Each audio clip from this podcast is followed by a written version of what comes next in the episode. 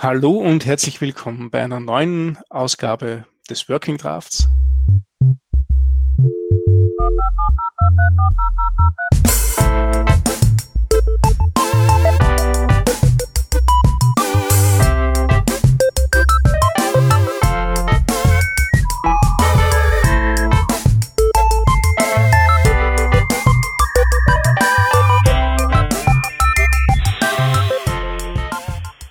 Wir sind heute zu dritt. Einmal vom Stammteam der Peter. Juhu.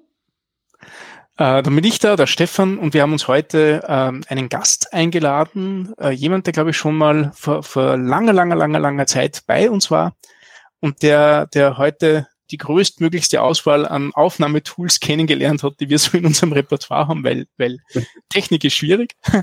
Nichtsdestotrotz möchte ich, möchte ich sehr gerne äh, den Golo Roden willkommen heißen. Einen schönen guten Abend und ja, herzlich willkommen. Also, ja. Äh, vielleicht, nachdem es schon eine Weile her ist, vielleicht äh, stellst du dich mal kurz vor, wer du bist, was du machst ähm, und vielleicht auch schon, warum du eigentlich bei uns heute bist es ist, du hast recht, es ist schon echt lange her. Ich war, glaube ich, sogar schon zweimal da, also vor ganz langer Zeit und vor ganz, ganz, ganz, ganz langer Zeit. ähm, ja, also mein Name ist Gulo. Ich ähm, bin Gründer und CTO der The Native Web GmbH und wir sind ein Beratungsunternehmen im Bereich Web und Cloud.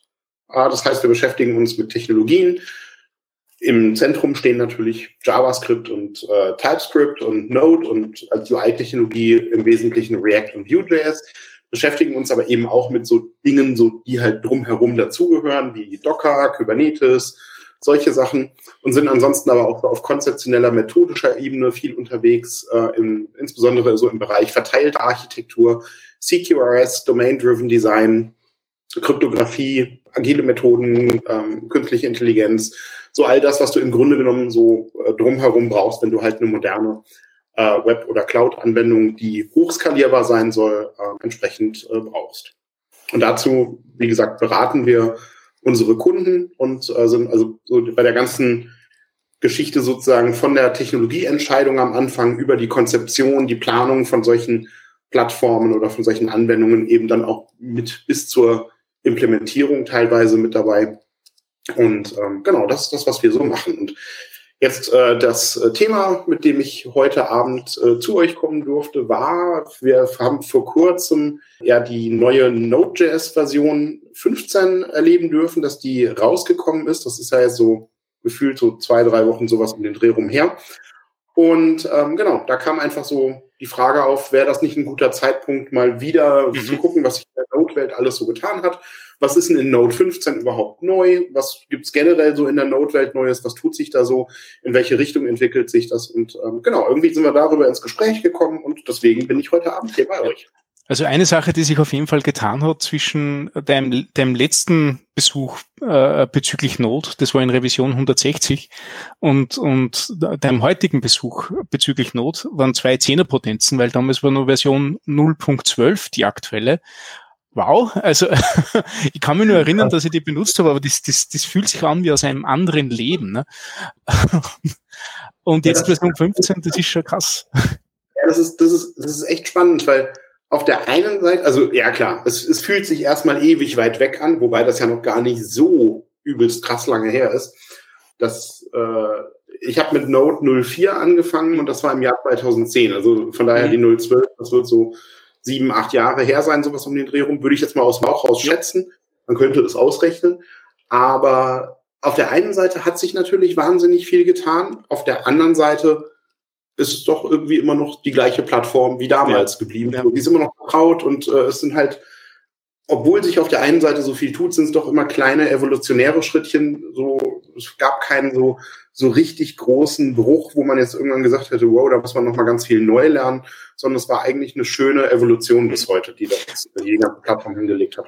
Das stimmt, wir haben auch, also wir, wir betreuen eine Node-App bei uns in der Arbeit, die wir auch äh, seit Version 0.12 am Laufen haben und, und ich, ich hätte mir nicht gedacht, wie, wie problemlos äh, das, das ähm, Mitwachsen mit der Plattform ist. Also mhm. ich habe ich hab absolut kein Bauchweh von Version irgendwie auf andere zu, zu wechseln.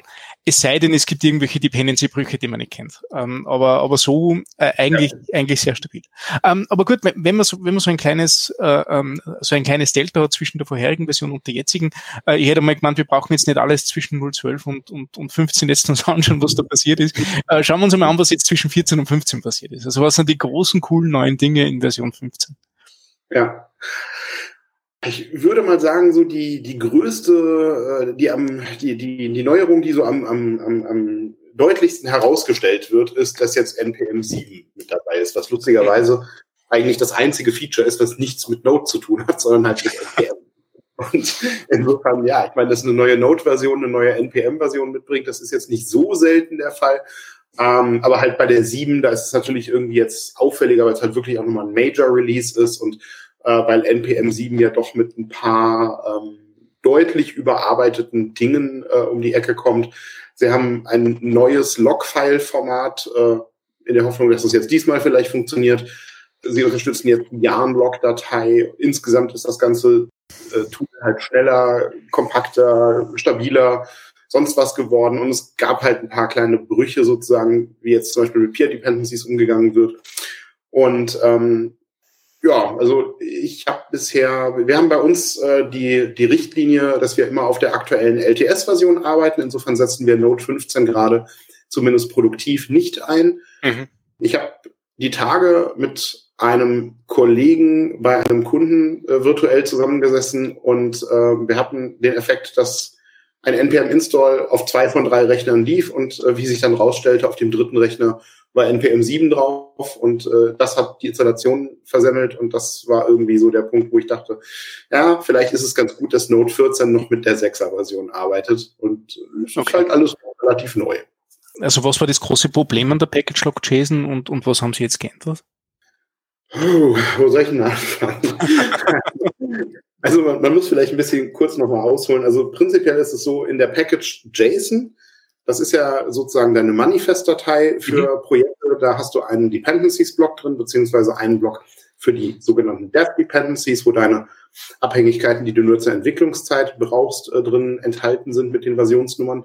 Und der Punkt ist, dass du da halt seit jeher nicht nur eine Versionsnummer angeben kannst, sondern halt sogenannte Ranges. Also, dass du halt sagen kannst, du willst zum Beispiel mindestens Versionen so und so viel haben äh, oder ungefähr Version XYZ oder irgendeine Version. Also ungefähr so. Irgendwas davor dazwischen. ja.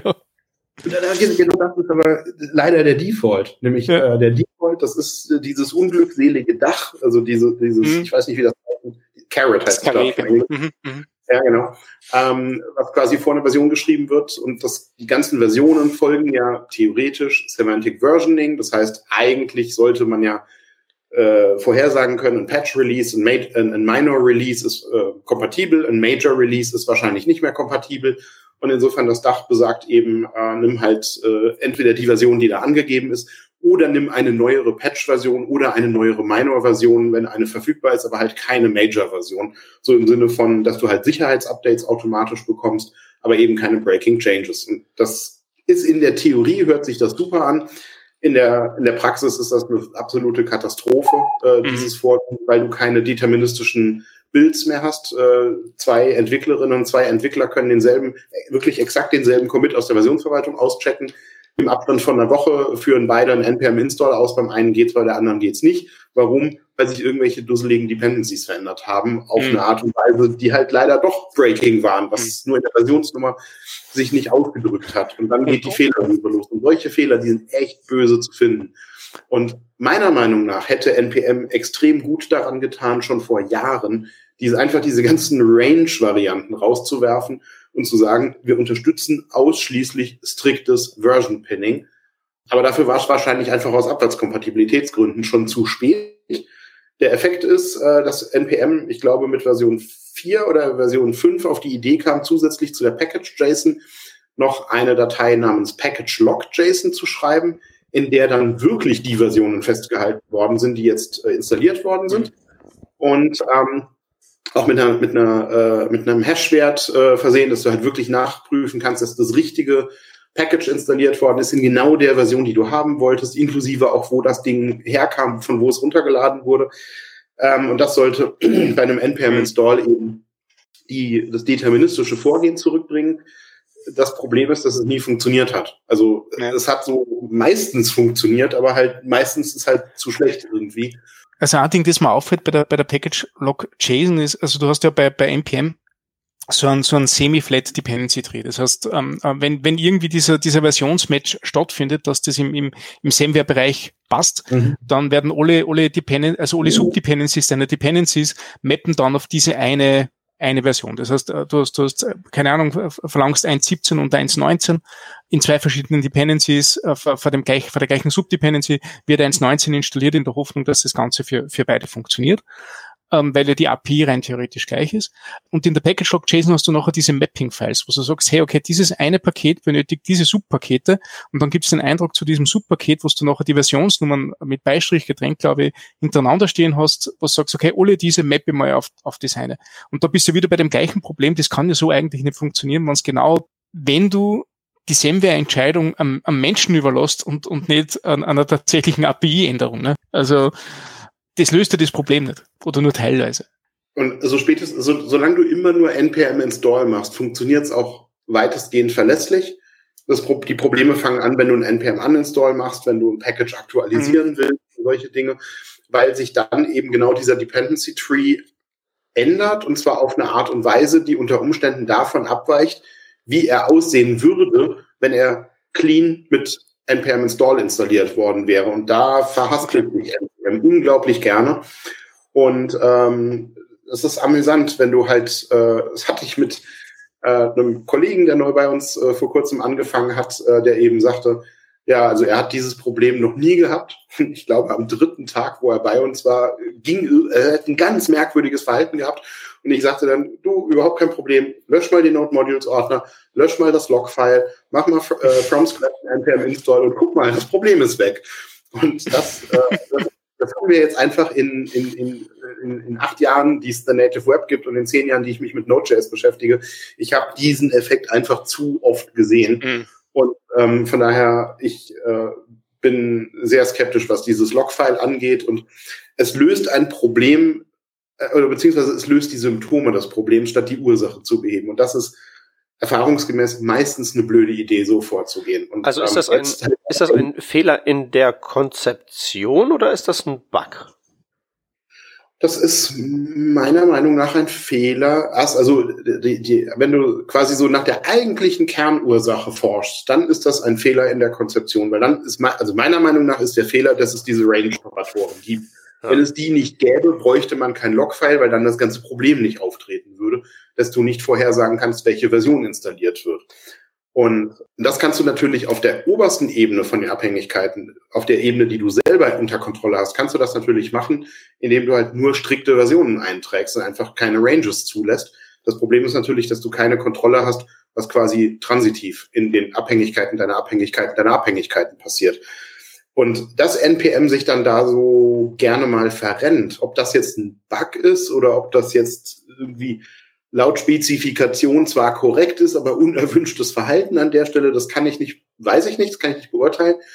Der Punkt ist einfach, es passiert zu häufig. Und mhm. es passiert zu oft, dass du halt sagen musst, rm-rf Node Modules, Package-log.json, Enter, npm install. Zwei Minuten warten und dann geht wieder alles. Und das ist, ähm, ja, und das ist halt was, was npm anscheinend auch bewusst ist. Ähm, das ist auch was, was äh, unter anderem dazu geführt hat, dass Yarn als alternatives äh, Frontend für NPM überhaupt erst entstanden ist, weil Yarn genau mit diesem Logfile-Ansatz äh, herauskam, kurz bevor NPM dann mit der Package-Log äh, herauskam. Und äh, ja, jetzt unterstützt NPM halt die Yarn-Log und hat jetzt quasi mit NPM 7 ein neues Package-Log-Format mit einem neuen Algorithmus dahinter und es bleibt mal abzuwarten, wie gut das funktioniert. Wie gesagt, die, die, die Erfahrung von vor ein paar Tagen, wo es dann bei auf zwei von drei Rechnern lief, auf dem dritten nicht. Äh, und auf zwei von dreien lief halt NPM 6 und auf dem anderen NPM 7. Äh, ja, es stimmt mich jetzt etwas skeptisch an der Stelle. Also ähm, unabhängig von dem, was jetzt NPM richtig oder falsch macht, aber so die, mhm. das ist ja generell schon sehr irritierend, dass man, äh, dass, dass es, das Jahren existiert. Hat das eine Daseinsberechtigung so jetzt heutzutage mit neuester Node-Version und allem oder ist das jetzt einfach nur äh, die jüdische Volksfront und kann weg? Das ist was, was ich sehr, ich finde es schwierig, das pauschal zu beantworten. Also ich kann dir, ich kann dir meine subjektive Einschätzung dazu geben, aber da möchte ich ganz klar erstmal vorneweg schicken, das ist meine ganz persönliche Meinung. Ähm, ich finde Jan ehrlich gesagt ein etwas unglückliches Projekt insgesamt, weil es ist angetreten, um einige Probleme zu beheben, die NPM hatte. Und ich finde es schade. Ich meine, NPM, inzwischen gehören sie zu GitHub, was zu Microsoft gehört. Also gehört NPM letzten Endes auch zu Microsoft. Inzwischen steckt da potenziell sehr viel Geld dahinter. Ähm, vor etlichen Jahren NPM ist ein sehr überschaubares Unternehmen gewesen. Und, ähm, ich finde es schade, dass ein Unternehmen wie Facebook, also stand Facebook, ähm, dass ein Unternehmen wie Facebook nicht eher NPM unterstützt, äh, NPM besser zu machen, sondern halt sagt, okay, wir bringen halt unser eigenes Frontend dafür raus. Und das ist genau das, was ich vorhin in der Vorrunde über XKCD schon mal sagte. Dieser Comic mit den, hey, wir haben 14 Standards, äh, wow, das kann aber irgendwie nicht sein, lass uns einen universellen Standard entwickeln. Neue Situation, wir haben jetzt 15 Standards. Und genau mhm. das ist damit, äh, genau diese Büchse der Pandora ist damit geöffnet worden, weil das Ziel oder das Ergebnis ist nicht gewesen, dass wir jetzt einen tollen neuen verbindlichen Standard haben, der super funktioniert, den alle benutzen. Nee, jetzt haben wir zwei Package Manager Frontends, die sich in Details unterscheiden und die beide ihre Macken haben. Und äh, inzwischen, es gibt ja auch noch PNPM und noch einige andere und äh, es ist nicht besser geworden, dadurch, dass wir jetzt 20 Tools haben, die das machen.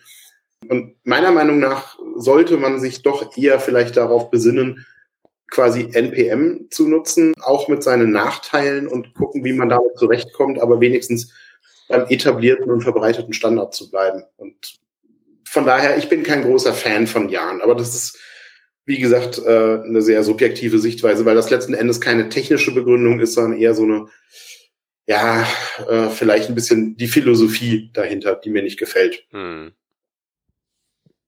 Ich habe das bei Jahr nicht so krass gefunden, dass die irgendeine, irgendeine Scripting-Language eingeführt haben für keine Ahnung was. Ich, ich, ich habe gar nicht einmal verstanden, für was. Ähm, aber äh, Version 2 unterscheidet sich da auch gewaltig von Version, Version 1. Und irgendwie ist ein Scripting-Sprach mit reingekommen. Ähm, das, das, ist alles, was ich da an Wissen dazu äh, ähm, äh, zu vermitteln habe. Ja, ich meine, klar, wir haben es angetreten, auch mit dem Ziel, die ganze Installation deutlich zu beschleunigen, mhm. was Jahren auch tut, muss man zugeben. Aber ähm, wie gesagt, es ist halt, äh, ja, es ist halt die im Verhältnis zu NPM dann doch die exotische Lösung. Und ähm, ob das langfristig gesehen so eine gute Idee ist und ob man, ob, ob sich die Community insgesamt damit einen Gefallen tut, das sei mal dahingestellt. Aber von daher, also wie gesagt, NPM, hm, ja, NPM 7 bin ich noch sehr skeptisch. Also ich bin eigentlich jemand, der immer sehr früh auf neue Versionen umsteigt, so nach dem Motto, was kann schon schiefgehen? Haben wir ja heute gesehen mit den Audioproblemen jetzt äh, auf dem neuen Mac OS. Ja, was kann schon schiefgehen? Eine Menge. Aber bei NPM bin ich da doch gerade sehr, sehr zurückhaltend auf die 7er zu mhm. wechseln. Mhm. Insofern bin ich ganz froh, dass, dass es in Note 15 drin ist, aber noch nicht in der 14 LTS ähm, dann kann das noch ein bisschen reifen und wenn dann in äh, elf Monaten die 16 LTS kommt, bis dahin ist es dann vielleicht die Kinderkrankheiten der Siebener überwunden. Und ähm, die Package Lock Version 2, die jetzt mit, mit MPM 7 draußen ist, ist sie jetzt näher an, an Jahren dran? Ist das wieder was eigenes oder äh, ist das nur äh, Ausbügeln der Version 1? Das kann ich dir im Detail ehrlich gesagt auch noch nicht beantworten. Ähm, also ich habe ehrlich gesagt noch nicht das, das Dateiformat mir jetzt im Detail angeschaut und geguckt, wo die Unterschiede liegen. Es ist nur, dass ich halt quasi äh, wahrgenommen habe, dass es eben ein neues Format gibt und äh, okay. ja, dass sie halt versuchen werden, wohl einige oder versuchen wollen, damit halt einige der Shortcomings von der alten Version auszubügeln. Es ist aber, wie gesagt, rumdoktern an Symptomen letzten Endes. Mm, mm wenn du halt wirklich strikte Version, also ich kann auch die, die Motivation dahinter, kann ich schon durchaus verstehen, dass man sagt, naja, dann kriegst du halt, wenn du irgendwann neu installierst, kriegst du zum Beispiel automatisch Sicherheitsupdates rein, ohne dass du jeden Tag 20 Packages von Hand aktualisieren musst auf wieder eine neue Patch-Version. Ist schon nachvollziehbar. Der Punkt ist aber, das lässt sich ja wunderbar automatisieren. Also setz ein Tool wie Dependabot ein oder setz ein Tool wie Renovate ein. Und dann kriegst du einen Pull-Request oder wenn du auf GitLab unterwegs bist, einen Merge-Request geschickt, halt mit deinen Dependency-Updates. Und wenn du eine vernünftig aufgesetzte CI-CD-Pipeline hast, äh, wo die Tests mitlaufen und die Tests für Pull beziehungsweise für Merge Requests aktiv sind, dann kommt halt ein automatisierter Pull Request. Du siehst, ah, der wird grün, okay, das sind irgendwie drei aktualisierte Dependencies. Du klickst auf Merge und fertig. Und insofern, ich sehe den, ich sehe einfach den Bedarf an der Stelle nicht wirklich für diese Ranges. Das habe ich in zehn Jahren Node nicht verstanden, äh, warum man das, warum man mal gedacht hat, dass das eine gute Idee sein könnte. Ähm, das geht irgendwo nicht in meinen Kopf rein. Hm. Also ich bin ja dabei Semantic Versioning auch so ein bisschen zwiegespalten, so ganz grundsätzlich, weil die Idee von so einem Patch-Release, ähm, dass das nichts kaputt macht, also um, um, um, um irgendwie sich als Bug zu manifestieren, muss es ja beobachtbares Verhalten sein. Und wenn ich einen Bug fixe und sei es nur ein Security-Bug, ändere ich halt beobachtbares Verhalten. Da kommt ja quasi ja. zwingend halt was raus, was im Extremfall zu Katastrophen führen kann. Und das mag ja irgendwie noch so als Social Contract zu Kommunikationszwecken sinnvoll sein. Aber wenn man das in irgendwelche automatisierten Tools reinbackt, dann ist, glaube ich, echt Holland in Not quasi prinzipbedingt. Ja, also das ist, das ist auch so was, was mich an der ganzen Geschichte stört. Äh, ein Bugfix ist ja per Definition ein Breaking Change. Ja. Und jetzt ist das natürlich kein Breaking Change im Sinne von, wir haben ein neues Feature, was irgendwie nicht mehr abwärtskompatibel ist, das ist aber für, für die Lauffähigkeit deines Codes völlig egal. Wenn dein Code von irgendetwas abhängt, was zufälligerweise funktioniert, weil du dich auf einen Bug verlässt, soll ja vorkommen, dann ist auch ein Patch Release ein Breaking Change für dich, der unter Umständen sehr viel kaputt macht. Und das ist irgendwie in Semantic Versioning nicht so richtig zu Ende gedacht an der Stelle. Also die, auch da wieder die Intention ist klar und die Intention ist gut. Die Umsetzung ist, ähm, naja, kann man vielleicht mit einem kleinen Fragezeichen versehen. Und von daher finde ich viel, viel wichtiger als äh, die Versionsnummer, als äh, Mittel, um festzustellen, ob das vielleicht kompatibel sein könnte oder nicht. Eben genau das, was ich eben schon angesprochen hatte, automatisierte Tests. Also wenn ich in einem Projekt, äh, je nach Projektgröße, hunderte, tausende, zehntausende von Tests habe und die mir sagen, alles gut, dann verlasse ich mich da drauf und äh, dann kann ich auch eine neue Version einspielen. Völlig egal, ob das ein Patch, ein Minor oder ein Major Release ist. Und wenn die sagen, es ist rot, ist das völlig unerheblich, ob das jetzt ein Major Release war oder ein Patch Release, weil offensichtlich ist irgendwas nicht mehr so, wie es sein soll. Ja, umgekehrt interessieren hm. dich keine Breaking Changes in Funktionen, die du nicht benutzt. Richtig, ja, das ist der nächste Punkt, genau.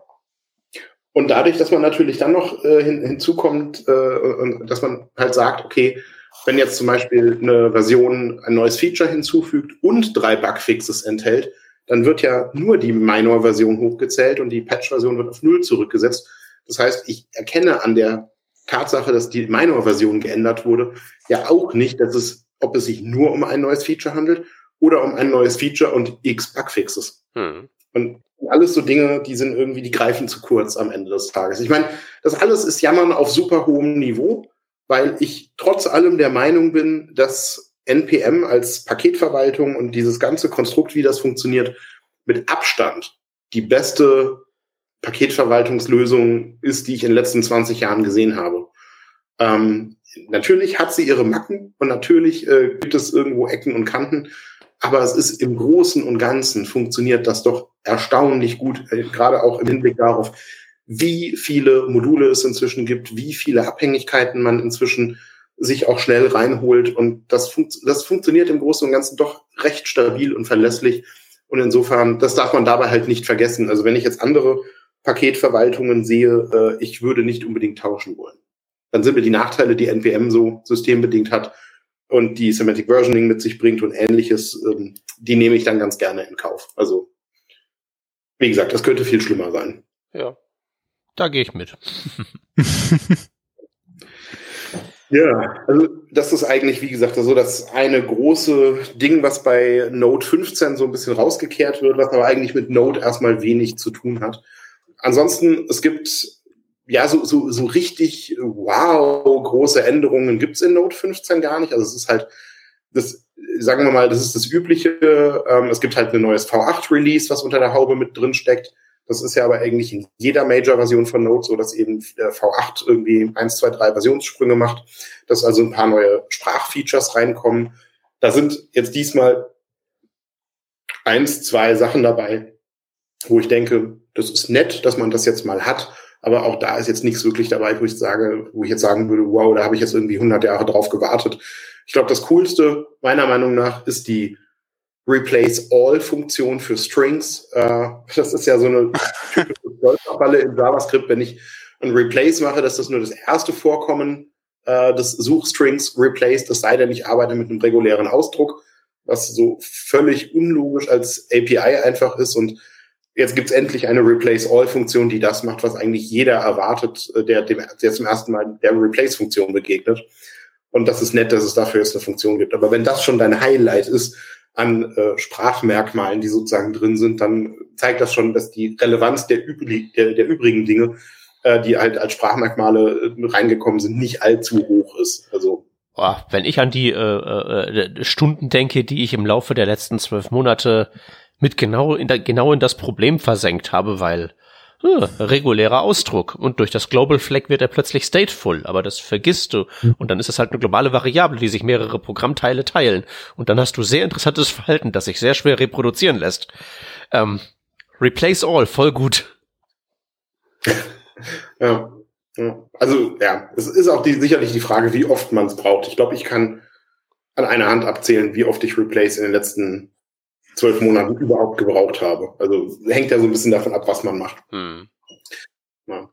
Ansonsten, ähm, es gibt noch einen Breaking Change tatsächlich. Ähm, und zwar, wenn man unhandled Rejections hat. Also ich habe irgendwo ein Promise und äh, catche das halt nicht im Falle, dass was schief geht. Oder also äh, völlig egal, ob ich jetzt keine Catch-Funktion dranhänge oder ob ich halt nicht mit einem Try-Catch und einem Wait arbeite oder so. Aber wenn ich halt eine unhandled Rejection habe, dann war das bisher so, dass eine Warning ausgegeben wurde. Und äh, jetzt ist das quasi wie eine Uncaught Exception. Also sprich, es fliegt tatsächlich eine Exception, dass da eben ein Promise rejected wurde, aber was nicht behandelt wurde und meine Anwendung stürzt ab. Und das ist eine Änderung, die äh, unter Umständen natürlich dazu führt, dass die eine oder andere Anwendung tatsächlich jetzt crasht, die vorher weitergelaufen ist. Es ist aber meines Erachtens eine sehr, sehr sinnvolle und sehr, sehr gute Änderung, weil Fehler, die unkontrolliert passieren, mehr oder weniger zu ignorieren und einfach weiterzumachen, ist eine blöde Idee, weil du weißt nie, in welchem Zustand genau deine Anwendung jetzt eigentlich ist und so. Und von daher, dass es jetzt wenigstens verlässlich crasht, ist die wesentlich bessere Option. Und so kriegt man auch viel eher mit, dass es ein Problem gibt und kann sich halt auf die Suche begeben, wo kommt denn das her? und was dagegen tun, als vorher für so, so eine Warning, die wird halt auch schnell mal ignoriert. Ja, es ist also, auch so daher, völlig absurd irgendwie eine eine, eine Promise Rejection ist ja letztlich eine asynchrone Exception und die einfach nur qua ihrer Asynchronität zu privilegieren, ja. auf den Trichter muss man ja erstmal kommen. ja, das stimmt. Also das, von daher ist vereinheitlicht jetzt quasi das Handling von äh, ja, wie, wie du es gerade so schön gesagt hast, von asynchronen Exceptions sozusagen und halt normalen Exceptions. Und das ist eine längst überfällige und sehr sinnvolle äh, Änderung. Und ähm, ja, und, und die letzte große Änderung, also was Änderung ist es noch nicht, die letzte große Erweiterung sozusagen ist, ähm, dass Node 15 jetzt mit äh, Support für das äh, für HTTP 3 mhm. kommt, also was ja auf UDP basiert, was ja aus dem Quick-Protokoll entstanden ist, sowie HTTP 2 aus dem CD-Protokoll mhm. entstanden ist. Und da ist jetzt halt experimenteller Support drin. Ähm, der ist auch nur drin, wenn du Node mit dem entsprechenden Compiler-Flag äh, so, oder mit dem besser, besser gesagt mit dem Configuration-Flag ähm, kompilierst. Und ähm, ja, also von daher okay, auch da ähm, ist es experimentell, ist es schön, dass sich in der Richtung was tut.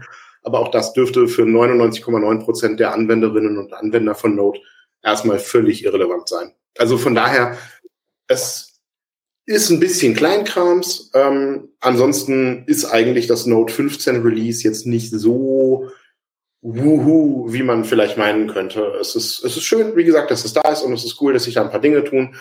Aber es ist jetzt gerade nicht das, wo man jetzt sagen müsste, wenn du jetzt auf Node äh, auf Node 13, auf Node 12, auf Node 11 bist, du musst jetzt unbedingt wegen der Features auf Node 15 wechseln. Da gibt es andere Gründe, warum du vielleicht von Node 11 langsam mal wechseln solltest. Aber wie gesagt, also Node 15 ist nett, aber jetzt kein, äh, kein Game Changer. Ich habe noch gesehen, aber, den, den Abort-Controller bauen sie auch noch ein. Stimmt, das habe ich gerade vergessen. Das ist tatsächlich ein cooles Feature ähm, dass man Promises abbrechen kann. Das äh, war ja auch in der Browserwelt so ein, so, ein, so ein jahrelanges Thema Cancelable Promises, äh, dass man Fetch nicht abbrechen konnte und solche Geschichten. Und das kommt jetzt eben auch rein. Und das, was ich daran eigentlich, das ist jetzt praktisch, um zum Beispiel das, das Lesen von einer ewig großen Datei, die du als Stream lädst, um das abbrechen zu können. Dafür ist es ganz praktisch. Ähm, was ich daran aber wirklich cool finde, ist, dass ähm, sie sich von der API her am Browser orientieren und äh, dass ich nicht wie bei Streams, äh, es ist so ein bisschen doof, dass es, dass die Streams in Node anders funktionieren als die Streams im Browser. Ähm, das ist schade, dass da so zwei Welten, die eigentlich das Gleiche wollen, ja, so etwas unterschiedlich implementiert sind. Und das ist cool, dass der Abort Controller, ähm, dass das jetzt eben äh, quasi genauso wie im Browser prinzipiell funktioniert. Hm. Aber findest du den schön? Ich finde ihn nicht schön, aber ich finde ihn manchmal durchaus praktisch. Ist das nicht irgendwie ein Hotfix, oder? Sie haben gesagt, okay, passt, die Promises können jetzt nur einen, einen zweiten Parameter annehmen und du kannst da drin, drinnen aborten. Ja, ne? also, glaub, das, das Ding ist ja, das Ding ist ja, es sind ja nicht die Promises, ne? Es ist ja sozusagen das, äh, das Promise selber ist ja weiterhin nur dein Wrapper um irgendwelche Daten. Aber jetzt kannst du ein, äh, halt dieses, dieses, dieses Abort-Signal-Dings in etwas rein injecten, was du nicht siehst, was halt so dieser äh, Task im Hintergrund ist. Aber du kriegst halt den roten Knopf, um das abzubrechen, statt dass irgendwer mal einfach so eine ordentliche Repräsentation eines Tasks als solchem dir mal gibt. Dann hättest du so ein Objekt und da könntest du irgendwie eine Methode Value haben, kriegst einen Promise fürs Ergebnis raus, kriegst eine Methode Cancel, bricht die ganze Chose ab. Stattdessen finde find ich das eine ausgesprochen seltsame API, halt, dass du halt eben so ein Objekt erzeugst, dass du in den Constructor eines anderen Objekts reinsteckst und wenn du dann auf den ersten draufdrückst, bricht der zweite ab. Äh, also das Problem war, glaube ich, weil sie es nicht in das Async-Await-Konstrukt reinbekommen haben. Das ist das, also wenn, wenn du Promises ähm, mit, mit, mit Resolve und Reject als Basiskonstrukt für, für Async Await siehst, nicht? Und Async Await quasi nur als, als diesen syntaktischen Zucker für, für Promises siehst, wie kriegst du dann äh, Cancel rein? Nicht, das ist, äh, das ist ein, das wäre ein semantischer Fehler, das zu versuchen, weil das Promise ja bloß ein Wrapper ist um ein Wert. Du hast ja auf dem Array auch nicht eine Cancel-Methode ja. für den Array-Inhalt. Ja. Ja, bin ich bei dir. Die API, die Art und Weise, wie man es benutzt, ist nicht wirklich schön, aber ich bin froh, dass es da ist, sagen wir es mal so. Besser als nichts, ne? Auf jeden Fall. Mhm. Ja, weil die Probleme, äh, die es löst, die hat man halt schon, oder wir hatten in der Vergangenheit, also wir hatten es im Browser tatsächlich das Problem, dass wir halt über die Fetch API beziehungsweise die Streams API äh, Daten holen wollten und dafür war das halt essentiell, dass du halt das wieder abbrechen kannst. Und das war so traurig, dass du seit 20 Jahren über XHR ein Abort hast, aber halt äh, die tolle neue shiny Fetch API kann das halt nicht. Und das ist halt gerade, wenn du Streaming, Streaming nutzen willst, doch ein relativ wichtiges Feature. Das kannst du auch keinem Nicht-Webentwickler erzählen, dass du da die neue bessere Funktion kriegst, aber das Abbrechen kommt in Version 2. Ähm, ich, ich, ich, kann mir keinen Fall erinnern, wo ich das nicht braucht gebraucht hätte. Allein wenn du so einen Typerhead schreibst, der sich der Autocomplete macht mit, mit Backend-Daten, ne? würde bedeuten, dass du jetzt mal, wenn du tippst, sämtliche XR-Requests äh, äh, bis zum Ende ausführen müsstest. Ne? Mhm. Und ähm, das war das Erste, was wir gemacht haben, ist, dass wir die gestoppt haben, so wie ein neuer Tipp kommt. Und also das ist ein, ein Default-Use-Case. Ja. Ist ja jetzt da ja, ja, aber das, das tatsächlich ist es halt so ein bisschen so ein Problem tatsächlich auch, weil ähm, ich kenne das halt so aus meinem, äh, mache ich hier JavaScript-Schulung, erzähle ich hier, guck mal, hast du Promise.race. Denken sie mhm. alle, oh praktisch, dann mache ich drei Requests an diese drei Endpoints und der erste, der zurückkommt, den nehme ich dann und fertig ist. Mhm. Ja, aber die anderen kommen auch irgendwann zurück, ne? Äh, so, ne? Und also die kommen ja. zurück im Sinne von, das macht dann ja kein Problem mehr, weil das nimmst du ja nicht mehr wahr, aber du belegst halt die Ressourcen. Mhm. Und das ist halt schon so, dass diese Default-Konzeption von Fetch arg dazu verleitet, einfach so dieses YOLO passt schon Ding zu machen. Ähm, und jetzt kannst du halt eben dieses, diesen Abort-Controller dann noch reinbasteln, aber ich habe halt echt das Gefühl, dass das so deutlich ist wie ein, äh, oh, wir haben Fetch gebaut. Wird abbrechen, äh, äh, Stöpsel. Stecken sie da ja, halt ja. eben noch schnell Nein, dran. Es ist, es ist ein Hotfix. Es ist ein Hotfix. Ähm, das, das haben sie auch, glaube ich, so angekündigt, bis es dann, bis dann einmal so weit war. Ja. Da hat es ja einen, einen e-, elendslangen Blogartikel gegeben, warum das gut ist, dass man Fetch schon mal ohne Abort veröffentlicht hat. Ja, eh. ja, das war ja. eine schwammige Argumentation. Und jetzt ist ja da. Ja, also was ich einfach nur fordern möchte ist, bau mal irgendwer eine schöne Library, die irgendwie so eine Repräsentation eines Tasks macht und unter der Haube macht das ganze Ding Promises unter Board Controller, damit man das nicht manuell machen muss. Ja. Und da würde ich sogar noch einen, noch einen Wunsch dazu äußern. Ich hätte das Ganze gerne nicht nur für Promises, sondern auch für Streams. Mhm. Und Observables. Ja, halt die ganzen und Event-Emitter. Halt die ganzen Dinge, die wir so haben. Es ist ja auch erstaunlich, wie viele, wie viele verschiedene Techniken es inzwischen gibt, um asynchrones Zeug zu machen. Ich meine, das war, weil wir es vorhin von Note 012 hatten, das war so schön einfach. Du hast Callbacks gehabt und das war's. Und ähm, ich will nicht in die Zeit zurück, um Gottes Willen. Also ich bin schon ganz froh, dass wir inzwischen Promises mit Async Await haben.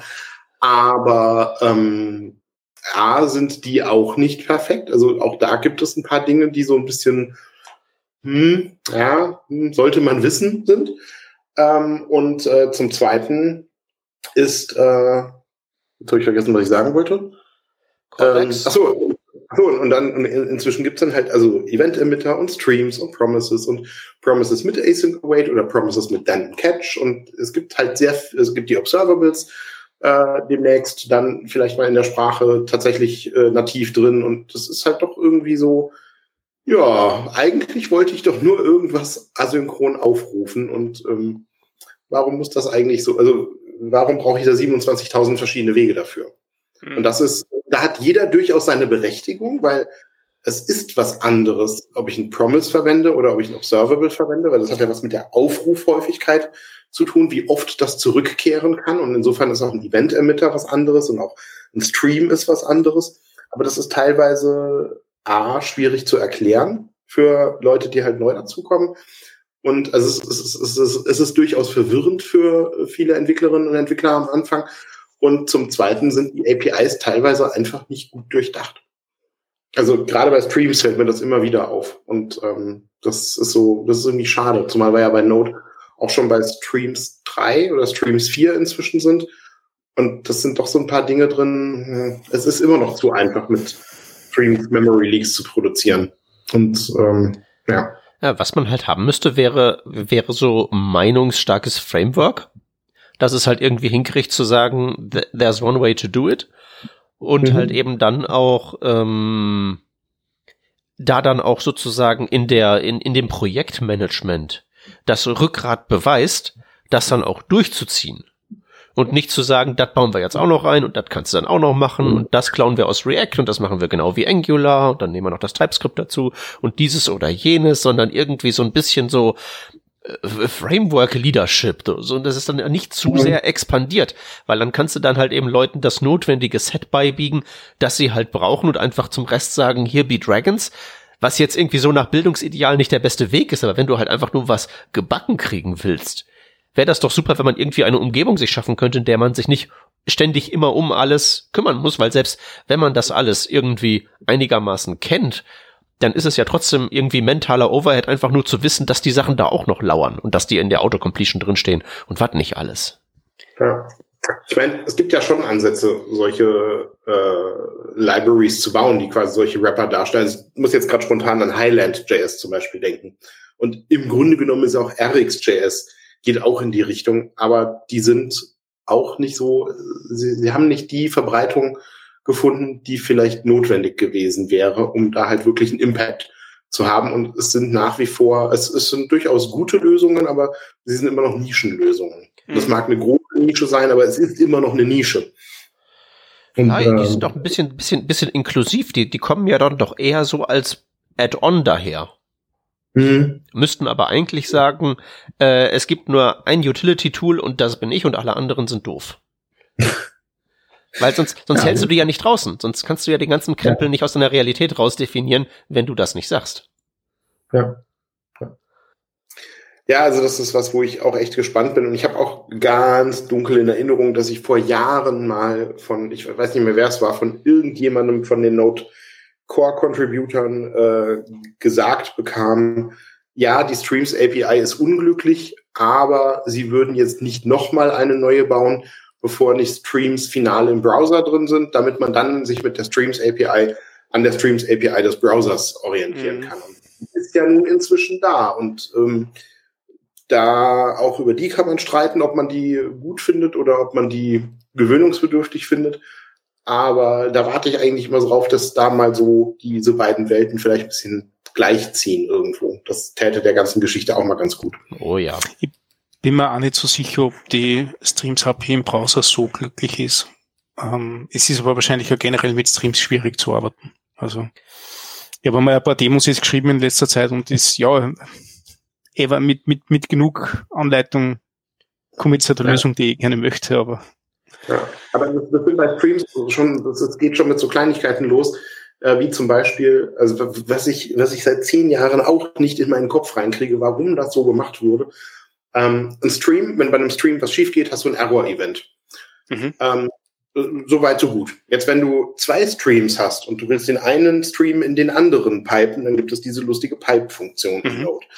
Ähm, so, und diese Pipe-Funktion, wenn auf dem einen Stream was passiert, dann nimmt sie die Daten von dem und schiebt das sozusagen in den anderen Stream rein, kümmert sich auch um Backpressure äh, richtig und macht das alles wunderbar. Also eigentlich eine, eine schöne Funktion.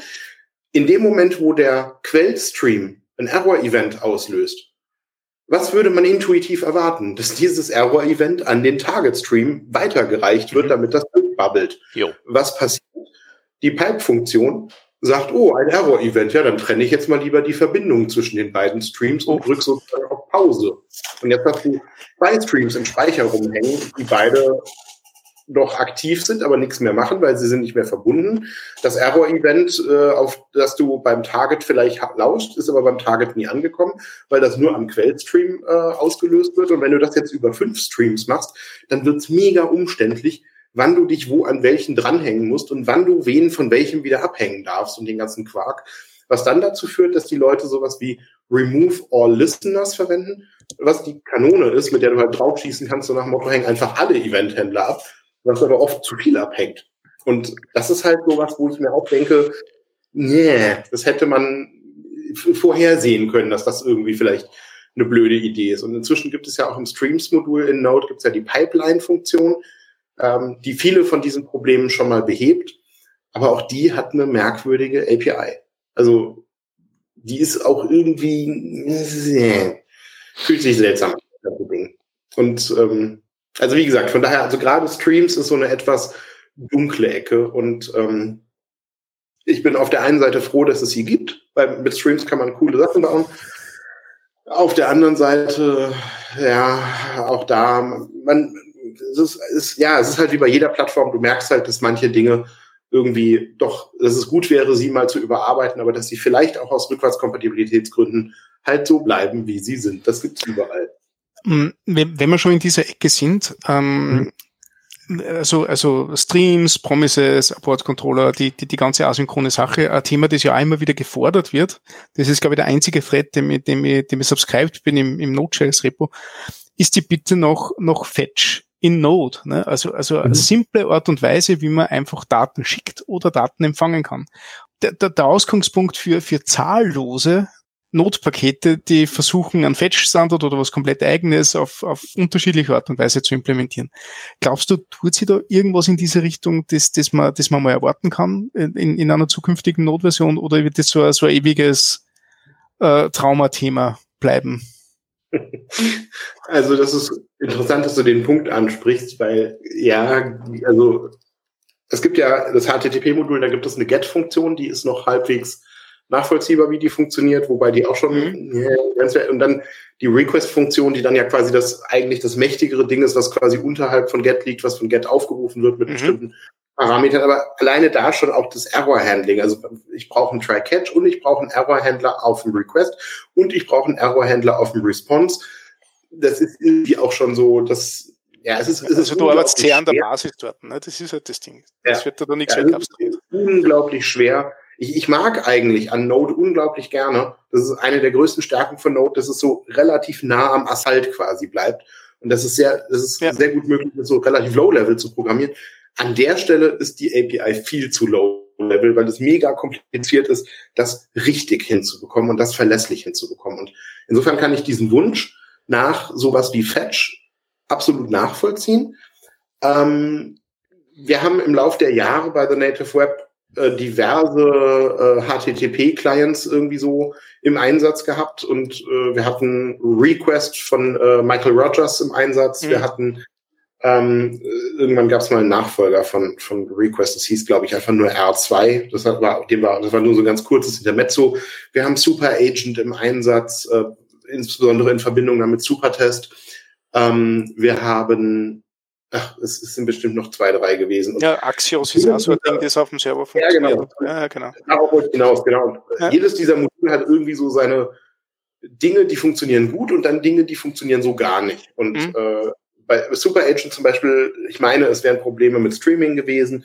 Bei Request hat irgendwas anderes nicht so richtig toll funktioniert und äh, bei manchen kannst du bestimmte Arten von Requests mit bestimmten Headern nicht schicken und was weiß ich was. Und das eine Tool, was sich ähm, im Laufe der Jahre bei uns rauskristallisiert hat, was einen echt guten Job macht, ist Axios. Und ja. ähm, da, darauf haben wir zumindest inzwischen alles konsolidiert, ja. dass wir wenigstens überall Axios verwenden. Und ähm, insofern. Ja. Ich finde das cool, dass du das sagst, weil das ist mittlerweile auch mein, mein meiner Weisheit letzter Schluss. Mhm. Ähm, ich, ich, bin sogar davon, davon übergegangen, ich habe es kennengelernt im, im Frontend. Ne? Mhm. Ähm, weil äh, ich glaube, in der Vue-Community war das recht, recht populär und recht beliebt und wie ich damals ein bisschen Vue gemacht habe und so weiter, habe ich halt Axios verwendet. Ich bin aber drauf gekommen, dass es halt mit der gleichen API super robust in, in Node.js funktioniert und ich verwende sie jetzt gerade hauptsächlich, wenn ich Node-Skripte schreibe. Ähm, ja. Cool, das Built-in, äh, äh, das, das, das mhm. unter Anführungszeichen, mhm. das kann doch nicht so schwer sein. ja, ja. Äh, was auch noch an Axios mega sympathisch ist, ist es sehr, sehr klein. Das ist ja, ja gerade im, im Front, ich meine, das ist ja auf der Node-Seite immer relativ egal, wie groß ein Package ist, weil ob der Server jetzt 10 Millisekunden zum Starten braucht oder halt 50 Millisekunden, who cares? Und ob der jetzt 10 Megabyte mehr oder weniger RAM verbraucht, ist im Normalfall auch eher irrelevant. Aber klar, im Frontend ist das natürlich eine ganz äh, gewichtige Nummer. Ähm, und ich finde, da macht Axios auch einen sehr, sehr guten Job. Ähm, ich glaube an der Stelle, also zum einen, ja, ich fände auch cool, wenn das vielleicht in Node einfach eingebaut wäre. Ähm, ich bin dafür nicht nah genug, glaube ich, an der Kernentwicklung dran, um das fundiert mhm. beurteilen zu können. Auf der einen Seite habe ich immer noch so dieses Mantra im Ohr, äh, was ja mal so die ursprüngliche Philosophie von Node war oder was vielleicht auch immer noch ist, so dieses alles, was nicht zwingend im Kern sein muss, bitte in der NPM-Welt lösen, ähm, weil damit sichergestellt ist, dass Node halt wirklich sehr klein und sehr kompakt und sehr überschaubar bleibt, was eine gute Sache ist. Ähm, auf der anderen Seite ist ja der HTTP-Parser auch vor einiger Zeit mal ebenso ausgetauscht worden gegen mhm. einen neuen HTTP-Parser. Und insofern, es gibt ja nun doch irgendwie Hoffnung und sowas wie HTTP 3 oder auch HTTP 2 Support hätte nicht zwingend in Node drin sein müssen. Mhm. Ähm, es gab ja das äh, Speedy-Modul von dem äh, Fedor in Dutney ähm, und das hat auch einen sehr guten Job gemacht. Und dann ist halt irgendwann HTTP 2 Support in, in, in Node direkt reingekommen. Insofern ähm, kann das durchaus mhm. sein, dass sowas reinkommt, kann auch nicht sein, kann ich, kann ich nicht so richtig sagen. Mhm. Wenn was reinkommt, ich meine, da sind wir dann wieder bei dem Punkt von vorher mit den Streams, dann stellt sich natürlich die Frage, ob man sich dann nicht eher an der Browser-API orientieren sollte mhm. und vielleicht dann wirklich Fetch reinbringen sollte. Aber dann Fetch bitte auch mit allen äh, Optionen, mit halt äh, den verschiedenen Parsern für die verschiedenen Response-Formate mit Streaming und so weiter, dass das eben auch alles unterstützt wird. Und mhm, da, glaube ich, da ist, glaube ich, da liegt der Hund begraben. Ja. Ähm, das Ganze kriegst du nämlich nicht hin, ohne dann auch die Streams API vom Browser reinzubringen. Und ja. das ist so ein großer Umbruch. Äh, das könnte ich mir vorstellen, das ist der Grund, warum das vielleicht das, im Moment. Das habe ich genauso, so, also ich glaube, das ist genauso der Konsens in dem Issue, dass das, ähm, um das zu bewerkstelligen, müsste sich unter der Haube so viel ändern, ähm, oder so viel, so viel ähm, Foundation mhm. vorhanden sein, dass man das reibungslos machen kann, so, so wie es auch andere Leute erwarten. Es gibt einfach zu viele Edge Cases, die, die natürlich mit so einem Node Fetch oder, oder, oder, oder Isomorphic Fetch oder wie halt die ganzen Pakete heißen, mhm. äh, kein Thema sind. Da kennst du halt die Limitierungen und du weißt, das ist halt nicht, das Standardmodul jetzt, sondern das ist halt irgendwas, was, was jemand äh, in der Freizeit entwickelt hat und gerade halt für diese ähm, diese Use Cases zur Verfügung steht. Wenn du wirklich die gesamte Spec implementieren musst, dann hast du halt einfach ein paar Clashes ähm, in der Browserwelt im Vergleich zur Notwelt. Also das ist, das ist genau der Konsens vor dem Issue. Aber sie sind interessiert dran, weil halt die ganze Welt dran interessiert ist. Und das ist halt gerade mit, mit den, mit den JavaScript-Frameworks, die halt sowohl Client-Side als auch Server-Side die gleiche Codebase haben und versuchen halt einmal HTML zu rendern, einmal dann, keine Ahnung, irgendwas am, am Client zu machen, ist das natürlich immer und immer mehr populär worden und interessanter mhm. worden. Ja. Da ist natürlich spannend die Richtung, die dann Deno einschlägt. Ja, coole Überleitung, voll cool. Mhm. ja, weil das hat ja ein Fetch dann drin. Genau. Ähm, das hat das Window-Objekt äh, und lauter coole Geschichten. Ja, also, ja. Und das ist halt so diese, diese Orientierung an der, an den Browser-APIs. Das ist einer der Punkte, die ich an Deno ganz interessant finde. Mhm. Ähm, und ich habe letzten Artikel gelesen, ich weiß leider nicht mehr, wo das war. Sonst äh, könnte man den Link irgendwie dazu packen, aber das ist schon zu lange her, als dass ich es wahrscheinlich nochmal wiederfinden würde ähm, wo es darum ging, ein Interview mit irgendjemandem aus der Node, äh, auch so aus, aus dem Kernentwicklungsteam, äh, wo dann auch die Frage gestellt wurde, ja, was denn jetzt irgendwie die Veröffentlichung von Deno für ähm, Konsequenzen quasi für Node hätte. Und ähm, ich meine, viele der Punkte, die Deno adressiert, äh, haben sich historisch gesehen einfach erledigt. Also äh, ich meine, das ist bei dem Talk 10 Things I Regret About Node.js, äh, mal abgesehen davon, dass es nicht 10 Things sind, sondern nur 7, wenn man einfach mal nachzählt. aber der Titel 10 Things ist halt cooler. Ähm, aber ich meine, sowas wie, ja, irgendwie in Node gibt's keine Promises von Anfang an. Ja, das ist rückblickend vielleicht schade, aber ich meine, das ist ein Thema, das hat sich halt inzwischen irgendwie überlebt. Das hat sich hier übrig. Ich meine, inzwischen ist Promise Support in Node drin. So what? Also das ist irgendwie ein schlechtes Verkaufsargument für Deno. Und das geht mir mit den meisten der Punkte so, die halt da angesprochen werden. Und das, die zwei Dinge, die halt äh, wirklich Deno abgrenzen von äh, Node, das ist zum einen genau diese API-Kompatibilität zum Browser, wobei ich, also das wäre, das ist aber wieder so ein Fall von, es wäre nett. Das ist jetzt nichts, wo ich jetzt sagen würde, oh Gott, ich kann irgendwie mit Node nicht vernünftig arbeiten, weil hu, die, die, die API ist anders als im Browser, ja. Meine Güte, das kann man lernen. Das ist nie so schwierig. Hm. Also es wäre schön, wenn es anders wäre, aber das ist irgendwie jetzt kein Mission-Critical-Argument. Das andere, das ist die Sandbox, was halt in hm. äh, denen alles direkt schon mal in der V8-Sandbox läuft und das aus dem Internet runtergeladene Skripte nicht wahllos irgendwie in einem System alles machen dürfen, weil sie per Default mit Full Trust laufen. Das ist nice.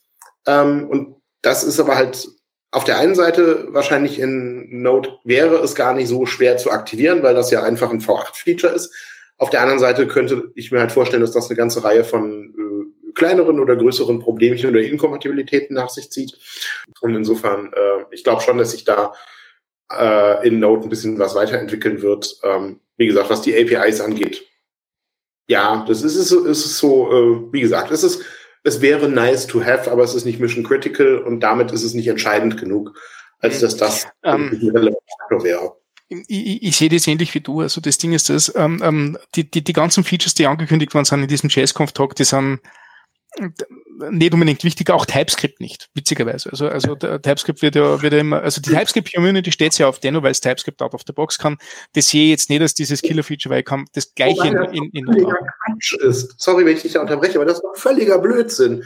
Deno kann überhaupt nicht TypeScript out of the box, weil Deno unter der Haube V8 verwendet, was kein ja. TypeScript kann. Ja. Es kann genauso nur JavaScript wie Node auch. Sie sind lediglich hingegangen und haben den TypeScript-Compiler genau genau. in das Executable reingepackt, was ich genau. gelinde gesagt eine völlig idiotische Idee finde, weil es jetzt unmöglich ist, die Deno-Version zu aktualisieren, ohne gleichzeitig und, unter Umständen die TypeScript-Version zu aktualisieren. Und, und, umgekehrt, du kannst nicht die TypeScript-Version aktualisieren, ohne Deno zu aktualisieren, ganz genau. Ja, ja. Und, ja. und ich meine, Wunder, oh Wunder, jetzt stellt man fest, die Startup-Zeit von den Deno-Applikationen ist zu langsam, weil jedes Mal erst der TypeScript-Compiler losrödelt. Ja. Ähm, da gibt es ja quasi nur ein Compile-Step drüber, ne? Ja, wo, wo dann eine Diskussion in der Deno-Community entstanden ist, ähm, ob man den TypeScript-Compiler in Rust selber schreibt, wo ich mir dann denke, also so als da schwanke ich zwischen, das ist genial und das ist Wahnsinn, weil ja. es ist ja. schon irgendwie sehr an, also das sind hochintelligente Leute, will ich überhaupt nicht in Abrede stellen, die Deno bauen. Das sind coole Leute, die eine Menge Erfahrung haben, die wirklich gut in dem sind, was sie tun und die sicherlich eine Menge auch da einschätzen können.